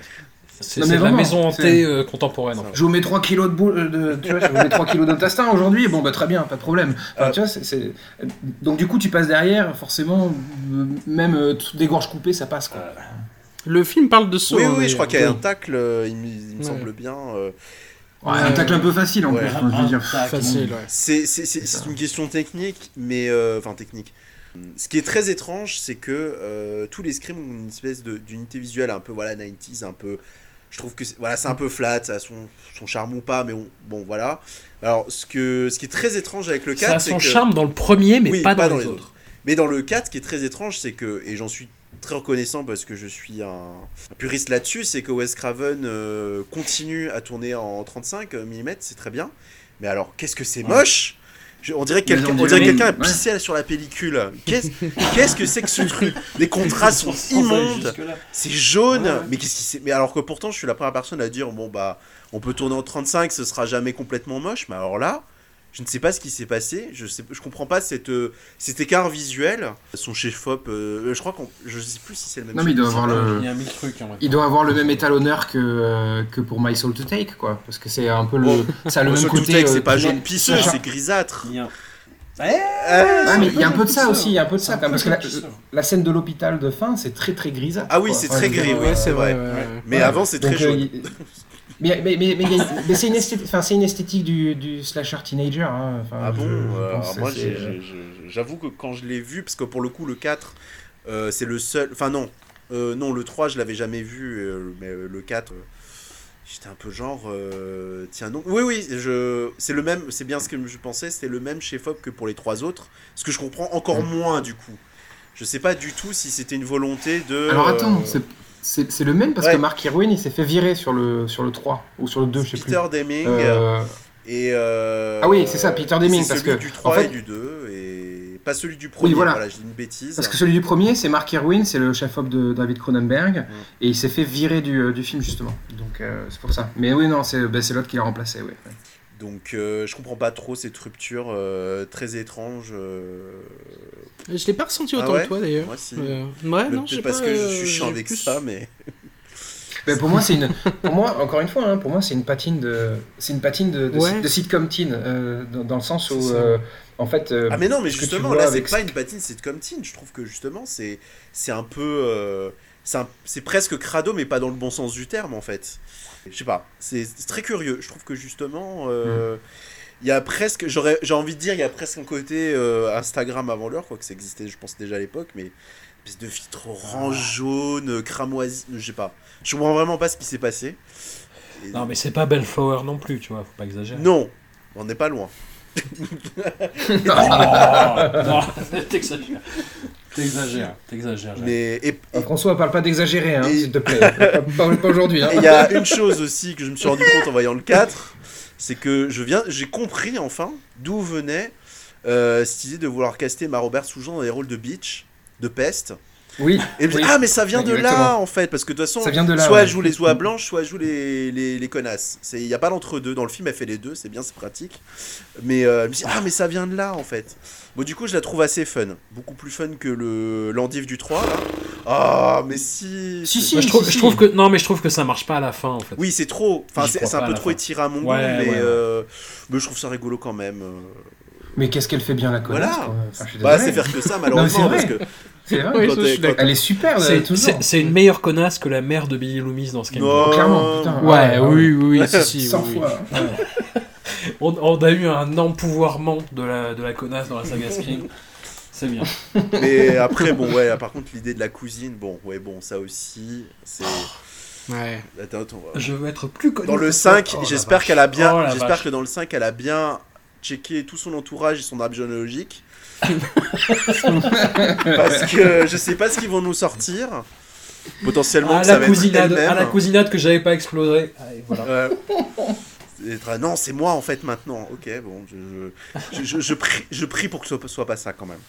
Je- je- Mais peut-être, voilà, ouais, c'est ça, je pense qu'il y aura peut-être une, une, comment dire, une dissociation, une sorte de schizophrénie qui fera que. du coup, non, non, non, ça c'est ça, ça, c'est les twists. Ça c'est les twists. Je, je mets- Un, un crossover avec la saga Happy Birthday. Tout. Non, moi je pensais plus à, à ce film avec Rebecca De Mornay et Antonio Banderas qu'on a vu, François. Oula. Oui, mais alors le le, le avec le fameux euh, j'aime les mecs nus et mouillés. Euh, non, mais Absolument. Il y a quand même Monsieur est un connaisseur. exactement. Mais il faut, pour moi, ça c'est typiquement, euh, il y a une, j'ai une toute petite liste, c'est les twists interdits. C'est euh, Mais oui. les twists interdits, c'est j'ai tout rêvé, euh, c'est moi qui l'ai fait et je suis mort en fait. Mais et oui, mais ça- oui, alors je prie juste pour que ce ne soit pas ça dans le cinquième. Il y a Bah- des le je suis ouais non bah je non en fait on peut pas en parler parce que du coup ça spoilerait des films entiers. ah oui, mais- oui. Mais, Il y a que euh, des films. mais, euh, bon, c'est, tu me diras sixième sens, tout le monde Bah le sait, ouais. tu vois. Bon, pas tout le monde. Euh, mais du coup, le, le, le, le- le- Ah, mais non, mais ce n'était qu'un rêve. On le trouve dans la série Scream. Ah, À plusieurs Deuxième reprises. Parce qu'on a, Ah oui, oui, on a oui, plein de, on a plein de mises à mort et euh, tu te dis enfin ça y est enfin il y en a une ou un, un qui se fait buter et en fait non oh, c'était qu'un rêve c'était un cauchemar voilà donc on a on l'a on l'a il l'utilise ad nauseam en plus enfin, c'est, euh, enfin, de toute façon faut En tenir guise, trois en saisons, guise de cliffhanger Euh, non, non, Ah. non, pas en guise de cliffhanger. Non, non, non. Il l'utilise vraiment. euh, bah, enfin, enfin, je sais pas, c'est juste pour. Pour, de- pour mettre un peu de. Parce qu'il faut bien tuer des gens. et qu'ils veulent pas trucider un lycée entier. Donc ils sont. voilà. Il n'y a pas assez d'acteurs à tuer, du C'est coup, ça, exactement. font. Je m'étais vraiment dit ça pour la saison 2. Ah non, mais c'est ça, ça. bon, Je sais pas, on passe à la, vous avez passe à la série ou pas, François, du coup Bah, Moi j'ai tout vu, Est-ce que, vous crois. avez, est-ce que vous avez des choses à ajouter pour défendre Scream 4 en fait? Parce que euh, moi je persiste, hein, c'est, vraiment un truc. euh, C'est vraiment. vraiment un truc. trois petits points Voilà. ringards quand même. Bah, c'est. Enfin, ouais, oui, si, oui, oui. Ça aurait oui, pu ça. être pire Oui, quand même dans le, dans le côté je suis un Non, boomer, mais je non, regarde. c'est, euh, c'est- c'est pas un argument ça. ça- non mais non mais je sais pas moi je, je, je me suis dit que oui alors c'est pas un argument ça aurait pu être pire mais quand même c'est c'est c'est Je vais te dire, Jérémy, ça aurait pu être pire, c'est un argument 2020. Là, on est en 2021, il faut qu'on passe à autre chose. bon, donc- Non, moi il y a un truc, il y a un truc que j'aime bien dans le. Bon, déjà, y a- le film est pratique. ça se tient plus que ma Parce que. Non, mais il y a un truc qui est pratique dans le film, c'est que ça nous rappelle l'existence de Hayden Panettiere. qu'on ça nous rappelle l'existence est-ce que est-ce que Mais- mais ça méritait pas, ça mais tellement pas. Oh, mais ce rôle, ce personnage est tellement affreux, quoi. Non, mais bien sûr. Non. Mais je veux dire, moi je l'avais totalement zappé quand j'ai revu le film. Je me suis dit, Ah. ah, ah, putain, ah oui, Heroes, c'est vrai. Je l'avais oublié. Euh, non, non, non, par contre, Euh. non, ce que j'aime bien, moi, c'est le. J'aime l'idée qu'en fait, l'un des deux tueurs soit, euh, soit un nerd, quoi. Ah bon En fait. Ju- juste ça mais c'est pas Mais oui, moi j'aime bien parce que pour, une fois, c'est pas. euh, Non, mais parce qu'on nous présente, pendant toute la saga, on nous montre des, des, des sortes de. de euh, Man. Ah, mais François, François, si, François. Non, mais François, si, il agonise Si, je suis d'accord. Jusque, jusque là, les nerds, ils sont la solution, puisqu'ils ont, ont- ils savent comment ça se passe dans les films. Là, au moins, là, ils sont le problème. Exactement, exactement. Donc ça change un petit peu. Alors en effet, c'est un Ouais, peu. mais c'est le problème de la saison 3 aussi, de la série. On y, on y viendra après. Non mais c'est vrai que c'est un peu un effet de manche, mais bon voilà, je, trouve que c'est quand même un peu, un peu mieux que, ce que, que d'avoir justement un frère caché qui en fait est réalisateur de films. Bon, on a une cousine Et, hein, euh, ça, tu vois, Vous vous souvenez Vous vous souvenez de la justification de pourquoi il y a deux tueurs dans Scream 2 Parce qu'il y a la mère de, de Billy Loomis, mais l'autre. Vous vous souvenez ce qu'elle dit? Non Elle dit qu'elle elle dit que sur internet c'était pas dur à trouver un psychopathe. Oui, Qu'elle avait oui, un site, a- elle avait un site forum, spécialisé. Ouais, ouais, exactement. pour trouver des psychopathes. Absolument, ouais. Bon, là, là, pour le coup, c'était fait par-dessus la jambe. C'était en mode, oui, on avait besoin de deux personnes. D'ailleurs, c'est vrai que pour Scream 2, bon, après, il faudra qu'on passe à autre chose, c'est vrai. La scène, Non, non, non, mais allons-y, avec grand non, plaisir, mais- au contraire. c'est c'est le plus long des quatre. Et euh, Oui. pour le coup, je trouve qu'il y a deux, trois scènes. En effet, la scène de la voiture. Euh, Ouais. La scène de la voiture, Ouais, elle me fait chier. Ouais, Autant la scène, La dans... scène de la voiture dans le- 45 Attends. minutes en temps dans ressenti. lequel ouais. tu veux dire Non, mais surtout, dans le 2 Dans le 2. Dans le- dans Moi, le je deux, la- dans le deux. elle est Parce je que- cool la scène de la voiture moi Oh non, non, non, parce qu'en plus elle se fait un peu en parallèle où on sait pas trop de la scène dans le studio d'enregistrement qui pour le coup je trouve fonctionne pas trop mal. Ouais. Mais en plus, Oh, oh, oh. c'est- traître parce que tu, tu te dis à ce moment-là, en effet, euh, ils sont deux parce qu'ils peuvent pas être à deux endroits en même temps. euh, mais en même temps, le deuxième, tu vois, il y aurait pas eu, en fait, il y aurait pas eu de, besoin de deuxième tueur s'il y avait pas eu cette scène. Ouais. Il n'y avait pas du tout besoin d'intégrer, euh, c'est quoi, c'était Timothy Olyphant. Il n'y avait pas du tout besoin de l'intégrer. Il y avait juste la mère de Billy Loomis. Et on enlevait cette scène, le film était un peu plus court. Il n'y avait pas de tueur et c'était plus clair. Oui, parce qu'en plus, euh, faut quand même rappeler que Timothy Olyphant, euh, à un moment, disparaît du film. Ouais, oui, ah, ben, il disparaît pendant un pas bon moment. oui. la moitié, il la est- moitié du il- film. ouais, Il est là au C'est à la début. limite de la euh, c'est le- Mais c'est C'est ça, ça. Il, est, il est, en fait, il est, c'est censé être le stew quoi, de, de- du groupe. Euh, Ouais. et, bah, enfin, non, je veux dire, dans, dans le Ouais. sens où. Enfin, dans, dans sa dynamique de groupe. Et, euh, et au final, le mec, après, enfin, au bout de. Je crois que c'est un, mi- un milieu de film, euh, disparaît, on n'a aucune raison. Il dit un truc à Sidney, genre, tu sais, on est là pour toi, Sidney. Et pouf, il est plus là. Franchement, Et il revient et ah ah, c'était moi. Ça, ça se discute, mais pire personnage de la saga, quoi. ah bon? Ouais, moi je Ah oui, oui, oui, oui. je pense que oui. Ouais, je suis tu vois, c'est ouais. le, le plus faible au niveau méta. Le- Mm. Tu vois, avec ce, avec ce délire de. euh, moi, je vais, euh, ma, ma défense sera organisée au fait, sur le fait que je vais accuser des films et, euh, et je vais être acquitté et ce sera, et ce sera formidable. Tu vois, déjà, ce discours-là, il est mais, euh, Ouais. complètement fucked up quand on entend la résolution et euh, qui est mal interprété, qui n'a aucune justification par rapport à l'ensemble et qui est juste mais, euh, une abomination. D'un Et en plus, c'est hyper facile de le virer du montage et de, Ouais. et, et- et de virer la scène de, de la voiture pour, euh, pour pas donner l'impression qu'il y a deux tueurs à deux endroits en même temps et de remonter le film. Il fait 1h45, il est beaucoup mieux. Est-ce qu'on fait pas un Craven Cut euh, on fait des, bah on fait, nous, on fait des hashtags. on fait des hashtags. Et tu vois, la scène où Randy se fait tuer, c'est euh, parce qu'il se fait euh, toper dans le camion de régie de, de Courtney Cox. Ouais. Et qu'il y a des jeunes avec un boombox qui passent devant à Ouais. ce moment-là en dansant, tu vois. quoi. Qui font du breakdance. faire du plus breakdance. infamant comme, dans, comme mort. Ouais, bon, ça va, là, là On ça l'a- va. on Là, l'a tu chipotes, senti. là, tu chipotes. Ouais, là tu chipotes, ça sent le ras-le-bol. évidemment, évidemment. On passe à la série du coup? Bah oui, allons-y. Ouais. Le gâteau à la merde. on, on arrive euh, la cerise sur le gâteau à la merde. Respectons la métaphore, respectons la métaphore. Nous arrivons à l'ultime étape de notre périple, la série Scream, diffusée originellement sur MTV avec des hashtags de spectateurs qui popaient à l'écran de temps en temps. C'était euh, c'était Je savais pas ça. pute comme expérience de spectateur. C'était incroyable, quoi. Je savais pas du tout. Ah si si si c'était c'était euh, c'était ouf et du coup j'ai revu après la série euh, en intégration Netflix sans ces éléments euh, subalternes et euh, ce qui permet non mais ce qui permet ce qui permet de se concentrer en fait sur la série en elle-même Ouais. quel enfer Ouais. quelle abomination absolue en fait ce truc c'est à dire qu'au tout début dans le premier épisode tu as l'espèce d'équivalent contemporain de personnage de Randy qui est un espèce de nerd qui va faire des podcasts par la suite, ce qui est hyper insultant pour ce qu'on est en train de faire d'ailleurs. Et, et- et qui dit euh, non mais ça ne peut pas marcher le slasher en série parce que euh, il faut délayer sur et, et c'est exactement ça en fait c'est à dire qu'il il Ouais. pointe le problème dès le premier épisode et ils n'y répondent jamais et Bah, en fait, bah si. l'exact inverse ah bah C'est l'exact, c'est, c'est le pour moi c'est le problème de la série, c'est qu'il pointe le problème et qu'il pense le résoudre. Bah oui, c'est ça En fait, oui c'est ça, il- il- c'est c'est, ça. c'est ça qui est ouf. C'est- Et c'est pour le, pour le coup le côté petit malin de Scream me me dérange pas plus que ça parce que j'ai l'impression que c'est fait avec euh, pff, comment dire. C'est, fait mais genre c'est, le petit gamin un petit peu euh, je saurais même pas comment dire ça mais t'es content qu'ils soient un peu énervés tu vois à la limite pourquoi pas.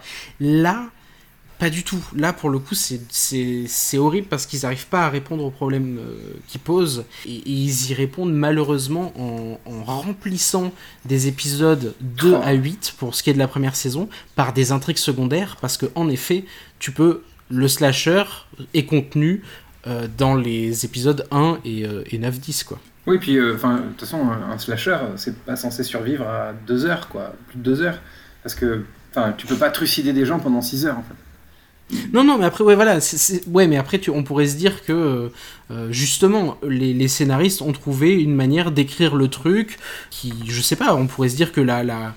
toute la série se passe sur une soirée, tu vois. Si ça avait Oui, été une mini-série, ça se Ah, passe sur oui. une soirée. Il y avait, il y avait, il y avait toujours moyen de, de gruger plein un de truc. défis à, le- à se lancer avec cette série Ouais. avec ce Et il se, il se les lance pas. Et mais absolument pas. Ils ne font que surligner les problèmes euh, ça. que j'ai évoqués euh, depuis tout à l'heure. Je sais pas si tu allais rebondir là-dessus, là-dessus. euh, Vas-y, je. Non, non, pas du tout, mais moi, il y a un- en plus, moi, il y a un truc qui me dérange vraiment euh, là-dedans, c'est que, donc ça s'appelle Scream, mais en vrai, ça pourrait être n'importe quel autre slasher.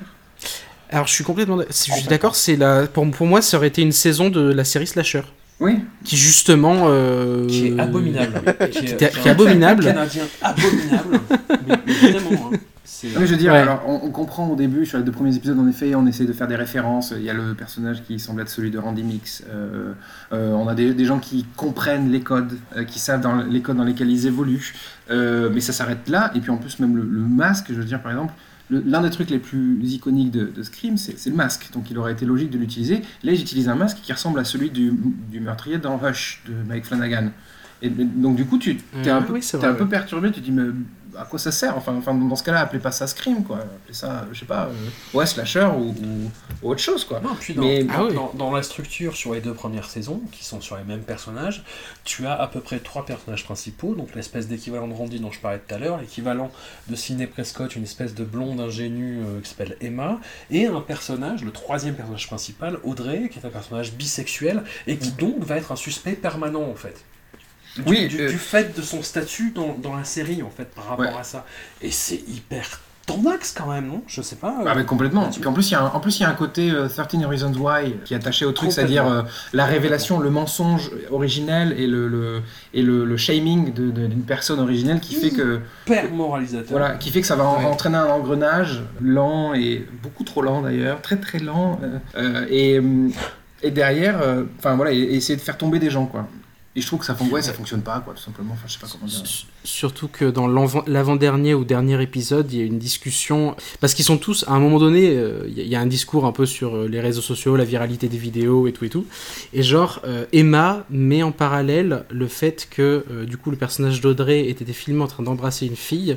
Et euh, elle, elle a été filmée euh, avec, enfin c'était sa, genre sa première fois au lit avec son mec, et elle met ça en parallèle avec un- une vidéo de meurtre. Ouais. Elle dit on a, on a tous été filmés pour des trucs qu'on voulait pas. euh, Mm.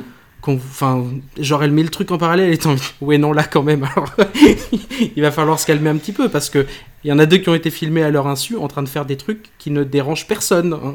Il y en a un qui était en train de filmer, en train de tuer. Quoi. Bah, comme dans, comme dans 13 Reasons Why, quand ils mettent sur un même pied d'égalité un viol et euh, euh, le fait d'avoir publié un poème Voilà. euh, sans, sans l'accord de quelqu'un, tu vas te dire ah oui, euh, c'est Ah ouais. quand même pas la même chose. Non mais il y a...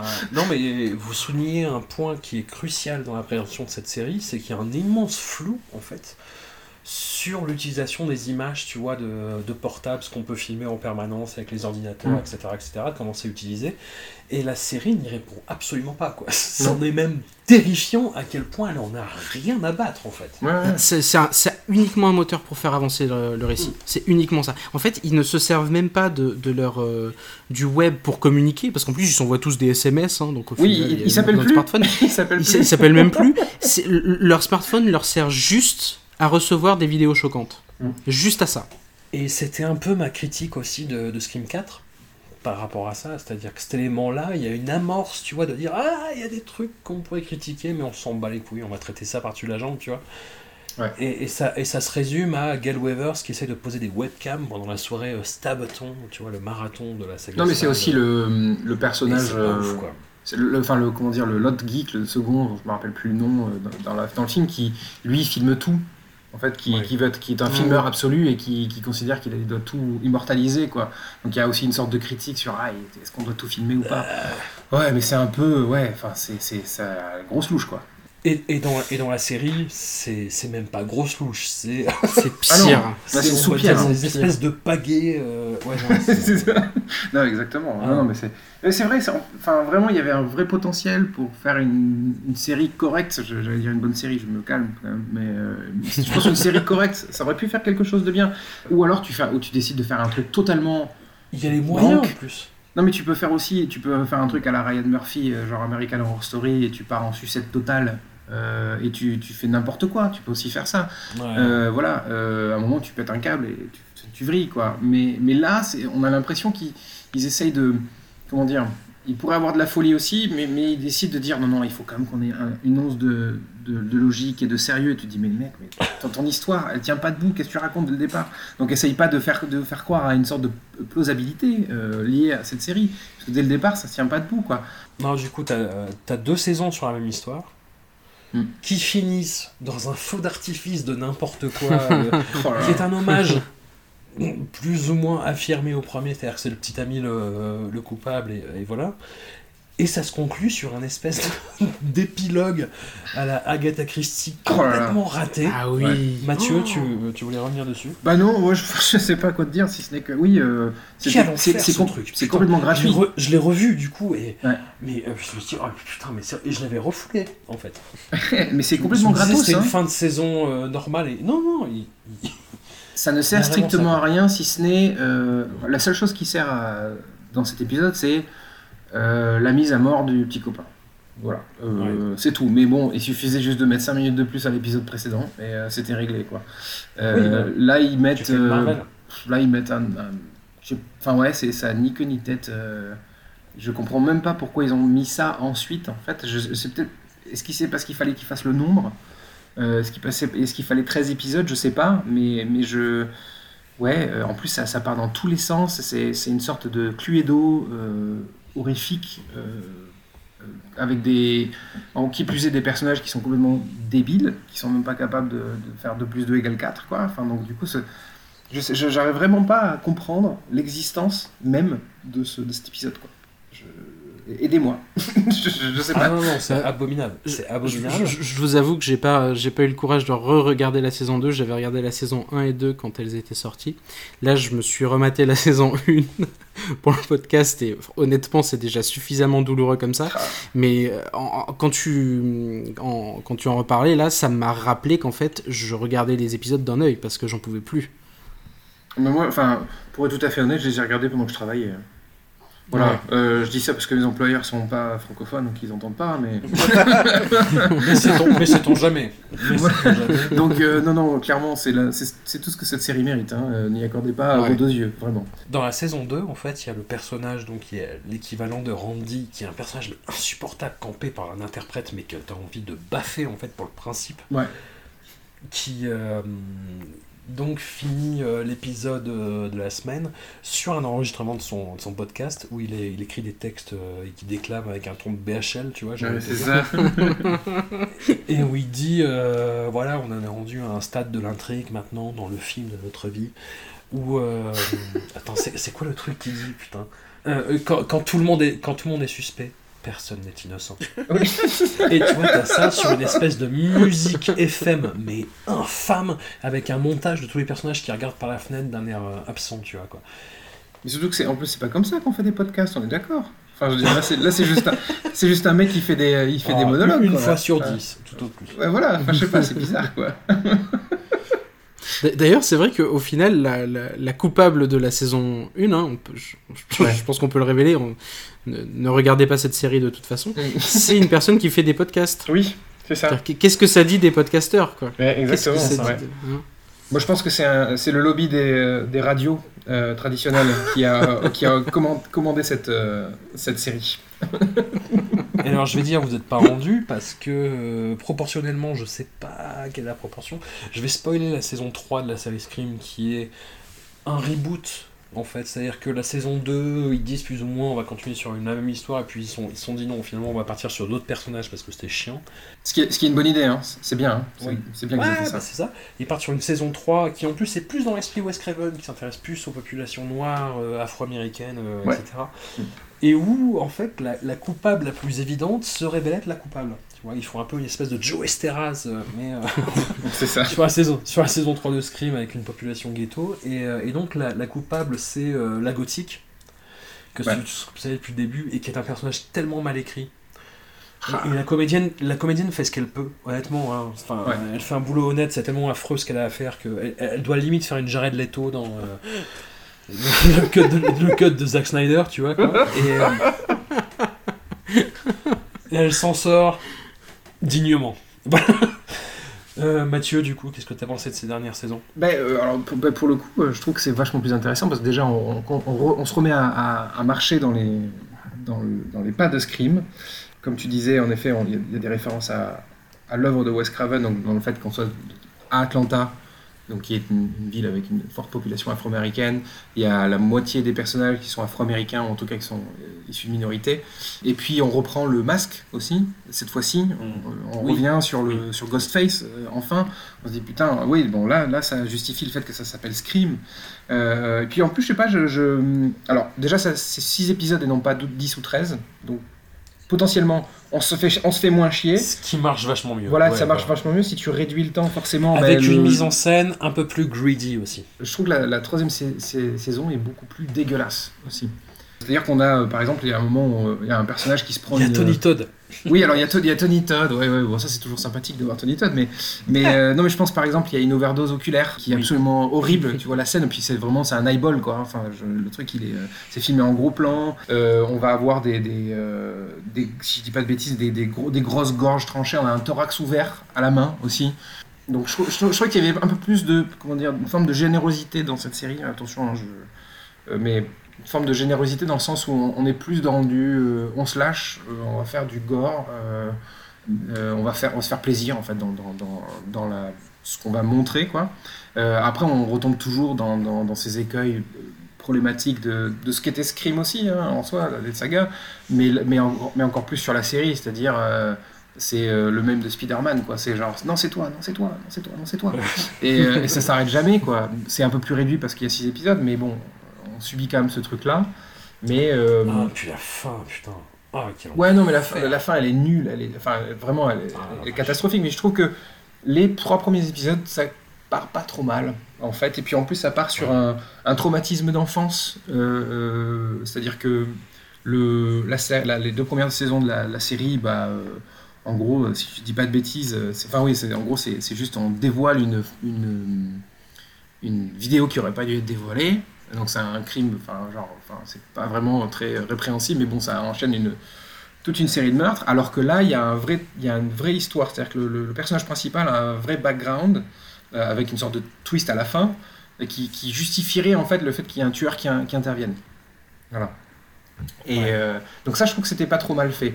Voilà. Mais bon, ça reste quand même, euh, c'est un peu indigent, je trouve. Sur la, la- il y a des efforts de mise en scène, mais ça reste quand même un peu, ouais, on sent qu'il y a du manque de moyens ou du manque de talent, je sais pas. Mais voilà, c'est, ça reste plus divertissant que les deux premières, mais bon, c'est pas non plus, euh, c'est pas ouf quoi. Je- Et, et en termes de- d'adaptation de slasher en série, ça se, ça se défend ou? Bah, dis- comme je disais, c'est, que hum, comme c'est sur 6 épisodes, ça se tient un peu mieux. Ouais. Voilà. Hmm. Euh, en vrai, ils auraient dû faire un, un truc à 4 épisodes, je pense. Ça aurait été très bien. Après, Ouais. après, t'as quoi euh, pour comparer, tu vois quoi T'as la série canadienne euh, Slasher, ce qui est vraiment Ouais. naze. T'avais la série qui avait fait euh, Ryan Murphy, euh, Scream Queens.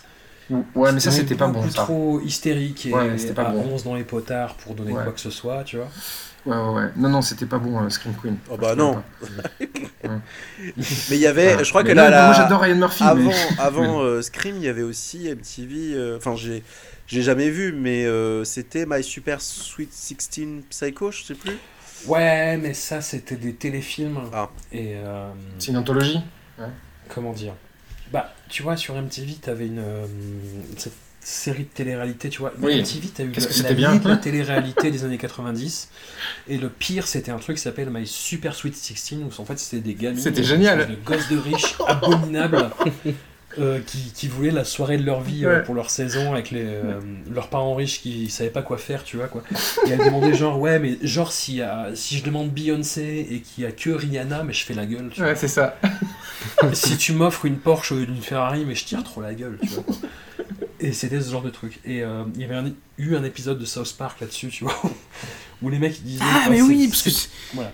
t'en parlais, t'en parlais, et en fait, ça me rappelait l'épisode de South Park. Je me suis dit, c'est bizarre, j'ai pas vu le truc, mais ça me dit quelque chose. Mais en fait, c'est parce que j'ai vu l'épisode. et c'est vrai que c'était la lie de l'humanité ce truc. Et MTV avait produit la propre. euh, tu vois, c'est ça l'enfer du capitalisme, c'est que c'est le, le système qui génère le mieux son propre mode de contestation et qui le, le phagocyte, en fait, tu vois, qui l'absorbe, qui l'avale. Mm. Et c'est-à-dire que MTV a fait My Super Sweet 16, qui est donc le pire programme télé jamais créé par un être humain, tu vois, sur Terre depuis le début, en termes d'obscénité, en termes de, de vulgarité, en termes de tout ce que tu veux. Et MTV s'est dit, Ah, on va produire la parodie, comme ça on se dédouane un peu, tellement on sait que ça a été néfaste pour l'humanité ce qu'on a fait, tu vois. Et, Et ça marche pas. euh, et les téléfilms sont pas ouf. Honnêtement, c'est euh, c'est du. En termes de slasher télévisuel, c'est ce qui se fait un peu de plus rentre dedans en, en début année 2000. euh. Bah. Mais pff, ça a aucun, ça a aucun intérêt et c'est malhonnête intellectuellement. Pour, pour euh, répondre à, à Hugo, moi je trouve que la, la je crois que c'est la cin- cinquième, non sixième saison de d'American Horror Story, Roanoke, euh, je trouve que ça se tient bien Euh, euh, pour le coup. Oui. Moi j'aime bien. tu, tu- veux après, dire, euh, tu, tu veux pas plutôt parler de 84 qui est celle qui. J'ai pas vu 84. Parce que c'est celle, Mais celle-là vu- qui rend hommage au slasher. C'est pas. Oui, mais après Ro- Roanoke, enfin Roanoke c'est plus un boogeyman en effet, c'est pas tout à fait un slasher. Ça- Ah, c'est ni un boogeyman ni du slasher. Mathieu. Mm. Ouais, enfin c'est C'est l'histoire mais de en- maison hantée. Tu confonds pas euh, avec. Non? Non, Mais il y a un tueur, il y a un tueur C'est dans l'histoire d'origine story des États-Unis, euh, tout ça. Il y, a un, il y a un y a un- il y a un tueur en série dans Roanoke, non? Non, a pas du mec tout. qui revient en fait, Tu- non? je crois que tu confonds avec. euh, soit avec. Merde. Avec la suivante. Non? Non, Cult Non, non, non, non, non, non, pas Cult. Euh, non, Roanoke, c'est celle qui se passe dans la maison euh, avec. Dans euh, le sud des États-Unis. C'est ça, exactement, dans le sud des États-Unis. Il y a une équipe de télévision Ouais. qui est censée venir tourner une télé- télé-réalité et, euh, et ils se font tous trucider les uns après les autres. Ah oui, tu faisais référence à ça, d'accord. Je... Oui. Et le, et le- connais et le pas. dernier épisode renverse un peu le truc et annonce un petit peu 1984 après, tu vois. Voilà, mais c'est en ça que je disais que ça ressemblait aussi, parce qu'il y a un jeu avec toutes, toutes les images aussi. Ah, d'accord, Voilà, donc, c'est euh, de... moi je pensais que aussi. tu parlais en termes de, de, de renvoi au slasher, parce que du coup c'est 1984 qui, qui, qui je trouvais désastreux d'ailleurs, mais... Où il y a Emma J'ai pas Roberts, vu celui-ci. Mais... forcément. mais bien sûr, bien sûr. Mais euh, bon, moi, après, moi, je fais partie des gens qui, qui adorent Scream Queen, mais seulement la première saison.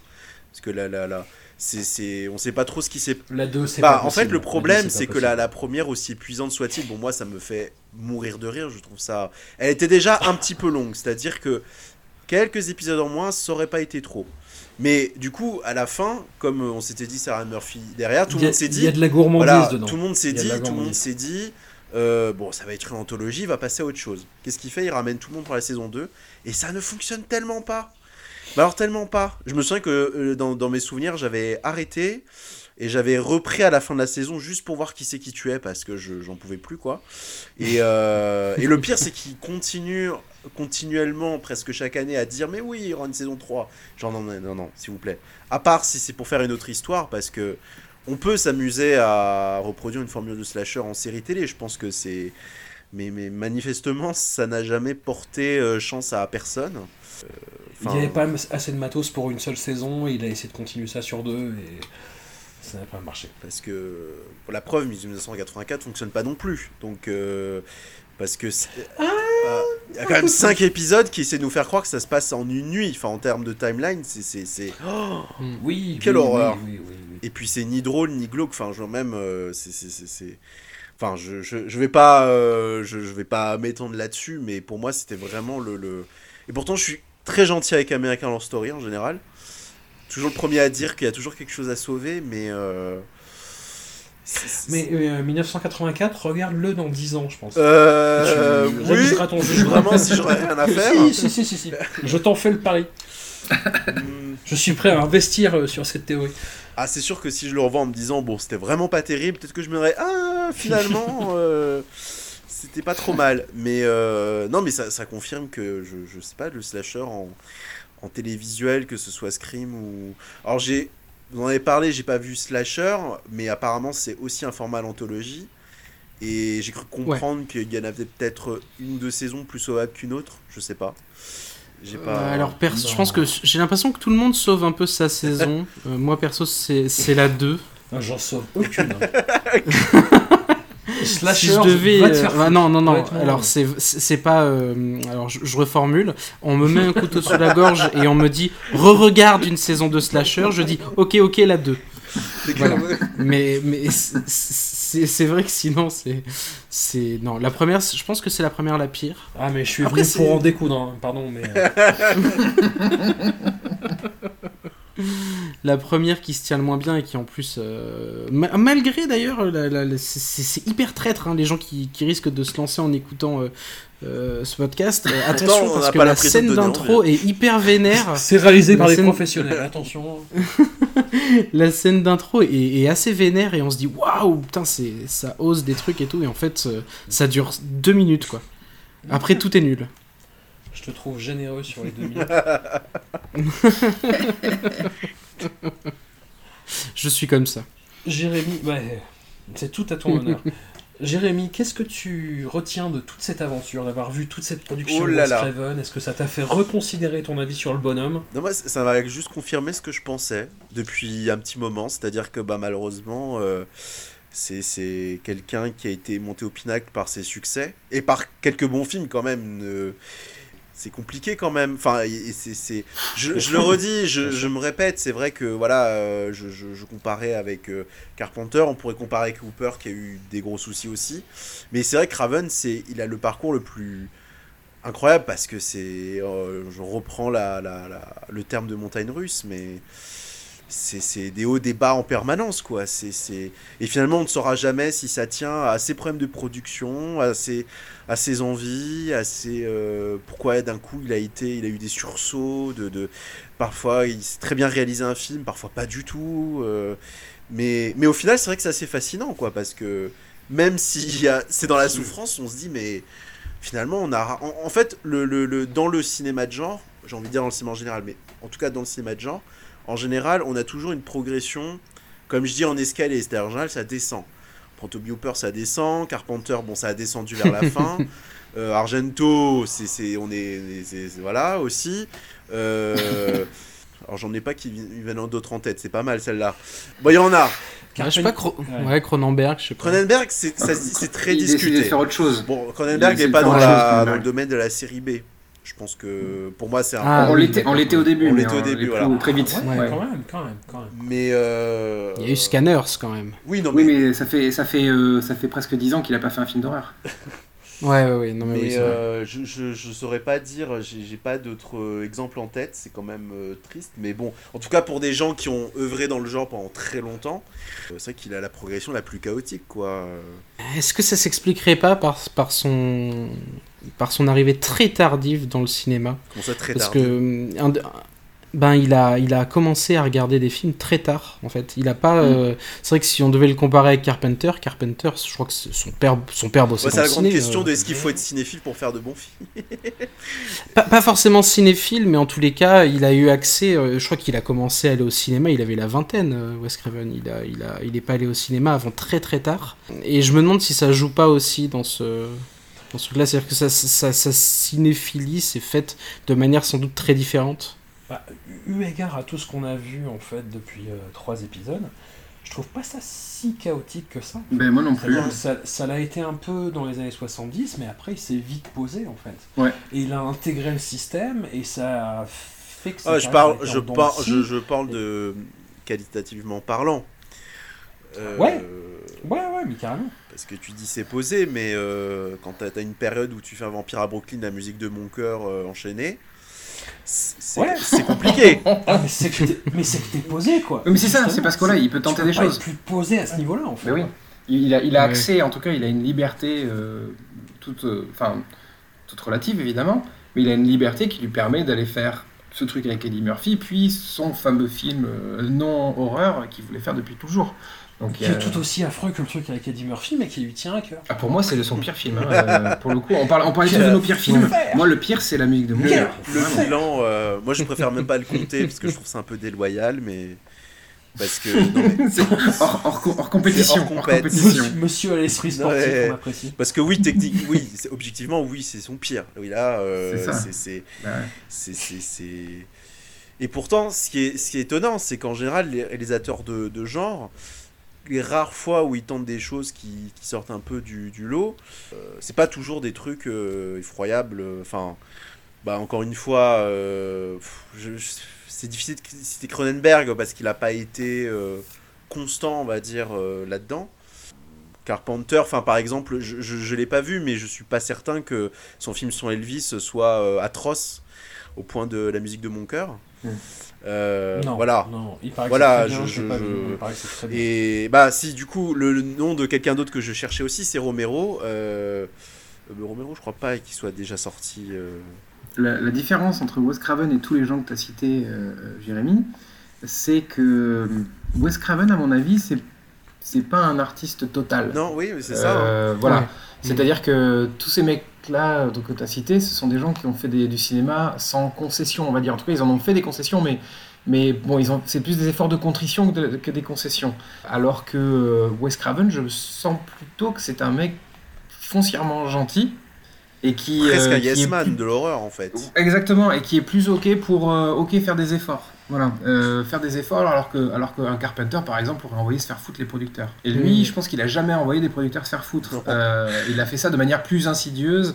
Il a raconté ça dans ses films aussi, parce que bon, finalement la saga Scream c'est un peu ça aussi, c'est raconter ses déboires euh, de, de réalisateur. Euh, mais donc il y a un, je sais pas, peut-être un, un manque de courage, je sais pas si on peut appeler ça comme Il ça. est gentil. Ou de, ou- Ouais c'est gentil. voilà, il est- c'est un gentil, je pense que c'est ça, c'est vraiment un gentil, et du coup, il ben, quand les gentils, euh, ils survivent pas hein, dans, des, euh, dans, des, dans des milieux comme ça, quoi. Voilà, donc forcément, il y a des moments où il, il arrive à faire ce qu'il veut parce qu'il y a une sorte de, de tempête parfaite, mais euh, il y a des moments aussi où en fait, on, est- on, on va, on va lui mettre des croche-pattes euh, toutes les 5 minutes, et du coup, il peut pas faire ce qu'il veut, et ça donne des résultats comme, ouais, euh, l'ami mortel, par exemple, ou je sais pas, ou... euh, Barbara. voilà. Mais c'est vrai que pour revenir à ce que disait Jérémy, euh, par exemple, parce que je cherchais aussi de- des scènes non honorifiques réalisées par des réalisateurs euh, plutôt de l'horreur. Sam Raimi dans Spider-Man 2, il a Sam fait Raimi, des scènes euh, qui étaient quand vraiment il, cool. il a plusieurs fois montré qu'en dehors du genre, il savait très très bien se débrouiller. euh.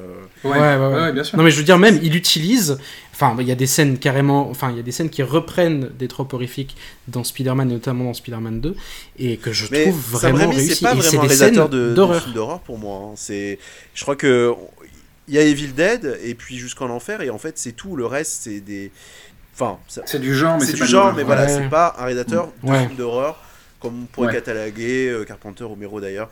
Et euh. D'ailleurs, je crois, alors j'aurais dû le relire, mais il me semble que, euh, est-ce que c'est l'un ou c'est l'autre C'est peut-être Carpenter qui euh, avait dit que quand il avait fait L'Antre de la Folie, en fait, il avait voulu faire un peu la même chose que Craven, c'est-à-dire il s'était démonté en fait les codes du film d'horreur et que euh, finalement, c'était Craven qui lui avait réussi à faire le film qui avait marché, mais qui ironiquement avait relancé le cinéma d'horreur, alors que leur idée à tous les deux, c'était un petit peu de Le flinguer, le, ouais. le flinguer, ce qui, ce qui est pas très sympa en fait. Euh, Ouais. mais, mais je trou- trouvais ça, l'ironie de Scream, en fait, toujours assez. euh, c'est ça aussi que Craven, même si j'aime bien lui taper dessus, c'est que malgré lui ou pas, il a quand même relancé la machine du cinéma d'horreur à une époque où enfin il y, avait plus rien quoi. C'était le. L'antre de la folie, je suis désolé. mais- Oula. Qu'est-ce que tu vas dire là François C'est mon- film préféré. Ah, et je, j'ai eu en peur. fait, je trouve qu'il humilie tellement Scream. non mais attention, domaine. je dis pas euh, que Scream est mieux. euh, Oh pour moi, ce ne sont même pas comparables. Je dis juste dans le. Mais c'est là où se situe la différence, c'est que je pense que justement, euh, quand tu prends l'entour de la folie, il y a une forme de, de sincérité ultime chez Carpenter qui, qui veut vraiment faire du. Même s'il veut buter le cinéma d'horreur, il a quand même cette volonté de faire un vrai film d'horreur au Ouais, premier mais Il degré. joue sur le, sur le cynisme, il joue sur le côté méta, mais putain, il a Sam Neill, et Sam Ouais. Neill, il est, euh, il est incroyable dans ce film. Il est incroyable. Il y a une symbiose entre les deux, entre le dialogue. John Carpenter n'est pas un petit et- malin aussi. Mais c'est ça, je pense cynique, que, je pense que Craven a aussi. euh, Il y a, il y a une, forme de recul chez Craven aussi, qui en a un peu marre de faire de l'horreur, parce que lui au départ il voulait pas faire de l'horreur. Carpenter, je pense qu'il veut faire de l'horreur. C'est ça aussi le truc, c'est qu'il aime profondément le genre, euh, Carpenter. Eh, c'est compliqué aussi, hein. c'est un mec qui a souvent, qui a un peu, qui a grandi avec du western aussi, c'est un peu, enfin Carpenter, il y a Mmh. aussi un côté, Oui, oui. une dualité. euh, Il s'est pas enfermé dans le genre, mais je pense que ça a été bien pratique pour lui aussi. Bah, il a grandi dans le genre, Voilà. quoi. Alors que, alors que Craven, c'est un mec qui, qui, euh, qui a toujours voulu s'en extirper dès qu'il pouvait. Euh, voilà, donc il y a une forme de. Autant c'est un gentil, autant la sin- sa sincérité envers le cinéma d'horreur est pas forcément établie. Voilà. Dites quelque chose de gentil, s'il vous plaît. Qu'on contamine pas là-dessus. On compte sur toi. tu es le dernier espoir, tu es le Avengers de la situation. Pour dire, euh, pour, euh, pour continuer de défendre Wes ou euh, Bah, Euh, c'est la vie que tu as choisie. Non, mais en plus c'est particulier parce que c'est vrai que c'est ce pourquoi on a tendance à le retenir. Euh, c'est pas forcément pour euh, les films que nous, par exemple, on a préférés chez lui. C'est ça qui est euh, que, que, que- que je trouve assez particulier, c'est-à-dire qu'en effet, on lui colle toujours Scream et, et, et Freddy et, et, l'emprise des ténèbres, par exemple. On- Enfin, je pense qu'il y a pas mal de gens pour qui c'est c'est un plus film récent, je pense. majeur de Wes C'est quelque chose Craven. qui est arrivé assez Ouais, peut-être, peut-être récent, ouais. Où d'un coup, il a eu un statut de mini classique. Euh, mais Ouais. Avant, euh, j'aurais pas jusqu'à dire que c'est un film méconnu, je sais pas, mais oui, quand même. Enfin, c'était pas. A- Mais, je- mais je pense pas qu'on puisse douter de sa sincérité envers le cinéma d'horreur parce qu'il a quand même. euh, Enfin, je pense que Deadly Blessing et, euh, et le sous-sol de la peur et ce genre de truc. Je pense qu'il est assez, assez fidèle à un truc qui, mais avec lequel il a peut-être euh, évolué euh, dans les années 70-80. Et c'est vrai que bon, après. euh, Ouais, dans les années... En plus, ce qui est fou, c'est que ça, son mode de réalisation, la manière dont il évolue dans son cinéma, on voit que ça s'applique par exemple très bien au thriller, à Red Eye, et que, euh, bah ouais, Scream, du coup, ça. Oui, parce que parce qu'il y, a- il y a cette, enfin moi j'aimerais en parler quand même cette, cette scène avec Drew Barrymore parce que euh, on parle donc euh, du choc parce que euh, il fait le coup de psychose où il bute son, son actrice la plus connue euh, au bout de 5 minutes, mais il n'y a pas que ça, c'est-à-dire que la mise en scène de cette première Mhm. scène est complètement hallucinante quand même en termes de d'angoisse et de montée en pression. Ce que je disais avec Red Eye, quand j'avais vu Red Eye, j'avais été surpris. Je me suis dit, mais tiens, euh, le film est. Et j'allais dire, c'est méchant, le film est mis en scène, mais ce que je veux dire, c'est qu'il nous habitue à des moments où. euh, Oui, il y a du vrai cinéma, s'en quoi. foutait, quoi. Et. euh, Bah, c'est pas tant qu'ils s'en foutaient qu'ils se disaient ok j'ai des trucs à dire mais ça va pas forcément passer par le cadre et le Ouais. dire Quand que là il peut, euh, quand il peut, il veut. Quand il peut, Ouais. il Non, veut, en fait. C'est ça qui est, qui est fascinant, mais. Mais au final. Je sais euh, pas si c'est quand il, ouais, quand il peut ou quand on le laisse faire, peut-être aussi. Je sais pas. Il y a peut-être aussi une question de. une question de montage aussi dans, dans, dans Scream je sais pas qui C'est pas- Patrick Lucier qui s'occupe des montages. euh, Dans Scream, Scr- dans Scream 2, la, la fin de la scène d'intro, tu vois, avec Jada Pinkett Smith qui, euh, qui meurt sur scène, Ouais. je trouve ça hyper naze. en fait. non, Ah, moi, j'adore. bah, Je trouve ça génial. Vachement vieilli. Moi, j'ai trouvé ça dans les génial. faits et dans ce que ça raconte. Et ah putain. J'ai trouvé ça d'un tragique. J'ai trouvé ça. Tu parlais de, tu te moquais de Neve Campbell euh, Cassandre, mais euh, il y a de ça dans le dans le truc de. C'est Jada Pinkett qui meurt, qui monte sur scène, qui crève quoi. Il y a un truc euh, hyper tragique, dans le- en plus avec la musique de Beltrami qui arrive, qui fait ouh comme ça là. Je, je trouve ça, je trouve ça superbe quoi. Ah putain. Je m'attendais pas à tel dégoût, François. Ah ouais. Moi aussi, je suis, euh, je suis ouais, surpris. Ouais. Et puis ça reste, hein, ça colle. Hein. non, mais ce qui est drôle, c'est que moi, en plus, pendant des années, je, je conspuais Scream et de les revoir, finalement, je me dis, oh, finalement, euh, j'aime bien, quoi. C'est, c'est, c'est comme je dis, euh, c'est une logique en escalier, c'est-à-dire euh, le suivant est toujours moins bien que le précédent. Mais globalement, maintenant, je la trouve sympathique, c'est ça. Par contre, j'ai, voilà, je le répète, le, le, le 5, je, je le regarde d'un très très mauvais oeil, non seulement parce que, bon, Ready or Not, c'était sympa, mais, euh, mais vraiment sans plus, mais vraiment sans plus. ah mais oui c'est vrai que c'est le réalisateur je, de je Ready vois or pas Not. ce qu'ils vont en faire, quoi. Ça va être. Oh euh, mon oui, Dieu. voilà. Oh, Voilà, je ne sais pas ce qu'ils vont en faire, quoi. Ils vont. Regardez Ready or Not en VF. Pourquoi Franchement, c'est pour ça que les salles de cinéma me manquent en ce moment. Ah. pour, rendre, un- pour, rendre, pour rendre un film plus mauvais qu'il ne l'est déjà Voilà, au ça. cinéma Les Sirex à Grenoble, après 2-3 pintes de trop dans le buffet. ça me manque tellement. Putain, ça me manque tellement. Ready or Not, c'était abominable. Oh, Abominable, c'était Mais pas c'était drôle. drôle. oh Ah, c'est c'était pas drôle. abominable Ah, mais non drôle. Ah non, justement, c'était pas drôle, c'est ça le problème du film. Oh. c'était pas, pas assez drôle, Et Ouais, encore je une fois, une photo euh, à la pisse, je ne sais pas. euh, donc ça veut dire potentiellement que Scream 5 aussi euh, vrai.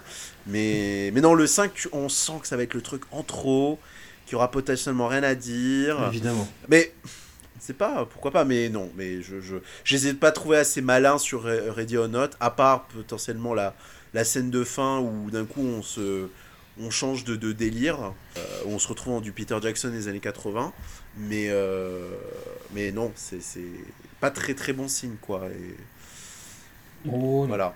Mais c'est vrai que dans les, dans les films qui sont un peu. euh, Enfin, je sais pas si on pourrait les mettre dans la, dans la même catégorie, mais The Hunt avait mieux réussi son, Là François va se. mieux réussi son truc. Ah, c'était un autre débat. C'était un autre débat. c'était un autre débat. Non, mais en mode dans, sur, sur le survival, je veux dire, c'est. euh, ça avait quand même mieux, euh, mieux géré son truc que or Non, Not. franchement, je, franchement, je pense vraiment que c'est un, c'est un autre débat. Voilà. en fait, vraiment. Mais euh, Hugo, je tenais à te remercier en tout cas d'avoir proposé ce sujet parce que Wes Craven, moi, c'est un truc Oui. sur, sur lequel j'avais un avis plus ou moins fixé et que la vision de la saga Scream euh, n'a fait que conforter. Mais, En fait, ça nous a- confirmé finalement ce qu'on pensait de Craven. mais en découvrant le, justement euh, son travail in extenso et en recontextualisant tout ça, et ben, il m'en apparaît que plus sympathique en fait. Vraiment. Ouais, un film comme L'ami mortel, Ça a changé la vie, je crois. C'est- une vraie découverte. C'est une vraie découverte vrai. et c'est une vraie hallucination euh, de spectateurs. euh, or, tu sais, dans- noyé dans une masse de films que tu regardes euh, en permanence. Enfin, ouais, non. C'est- ça a été un vrai coup de cœur, vraiment. Mais non, non, bah, et euh, ça permet de relativiser voilà, l'opinion que je peux avoir sur ce, sur ce garçon. Et globalement, vu sa, product- sa productivité, il s'en sort relativement bien. Et avec un coefficient sympathique, comme je disais, qui, qui a augmenté un petit peu Ouais. chez moi. Mais. Non, non, bon choix. Bon choix, Et bon choix. ça ne fera qu'augmenter si tu le regardes en interview. J'ad- J'adore l'écouter parler. Ok. C'est ouf, mais euh, je trouve qu'il il il est vraiment, il raconte, son il a une côté voix prof. posée. Ouais, c'est exactement Il ça. aurait pu faire de C'est la SMR, incroyable. hein, parce qu'il a une voix hyper Ouais, ouais, douce. ouais. C'est incroyable. Ah mais en, en vrai, je, je- certains, je préfère certains de ses films en, en- en version commentée. hein. S'il commente son film, je trouve ça génial. Donc François, peut-être Scream, la version commentée, peut-être Je sais pas. À voir. En tout cas, messieurs, Non, mais en plus, on, a, on, a, on a trois missions qui viennent. On a Cronenberg, Carpenter et Toby Hooper. Oula Des montagnes, c'est plus Non. des montagnes là, c'est Les des... missions sont lancées, on verra, on en parlera. En tout cas, merci à vous. Vous avez été euh, diligents, Bah, merci pour l'invitation. euh, pointilleux, enfin... Bah, merci à toi, François. absolu, messieurs. Merci et à bientôt. À bientôt.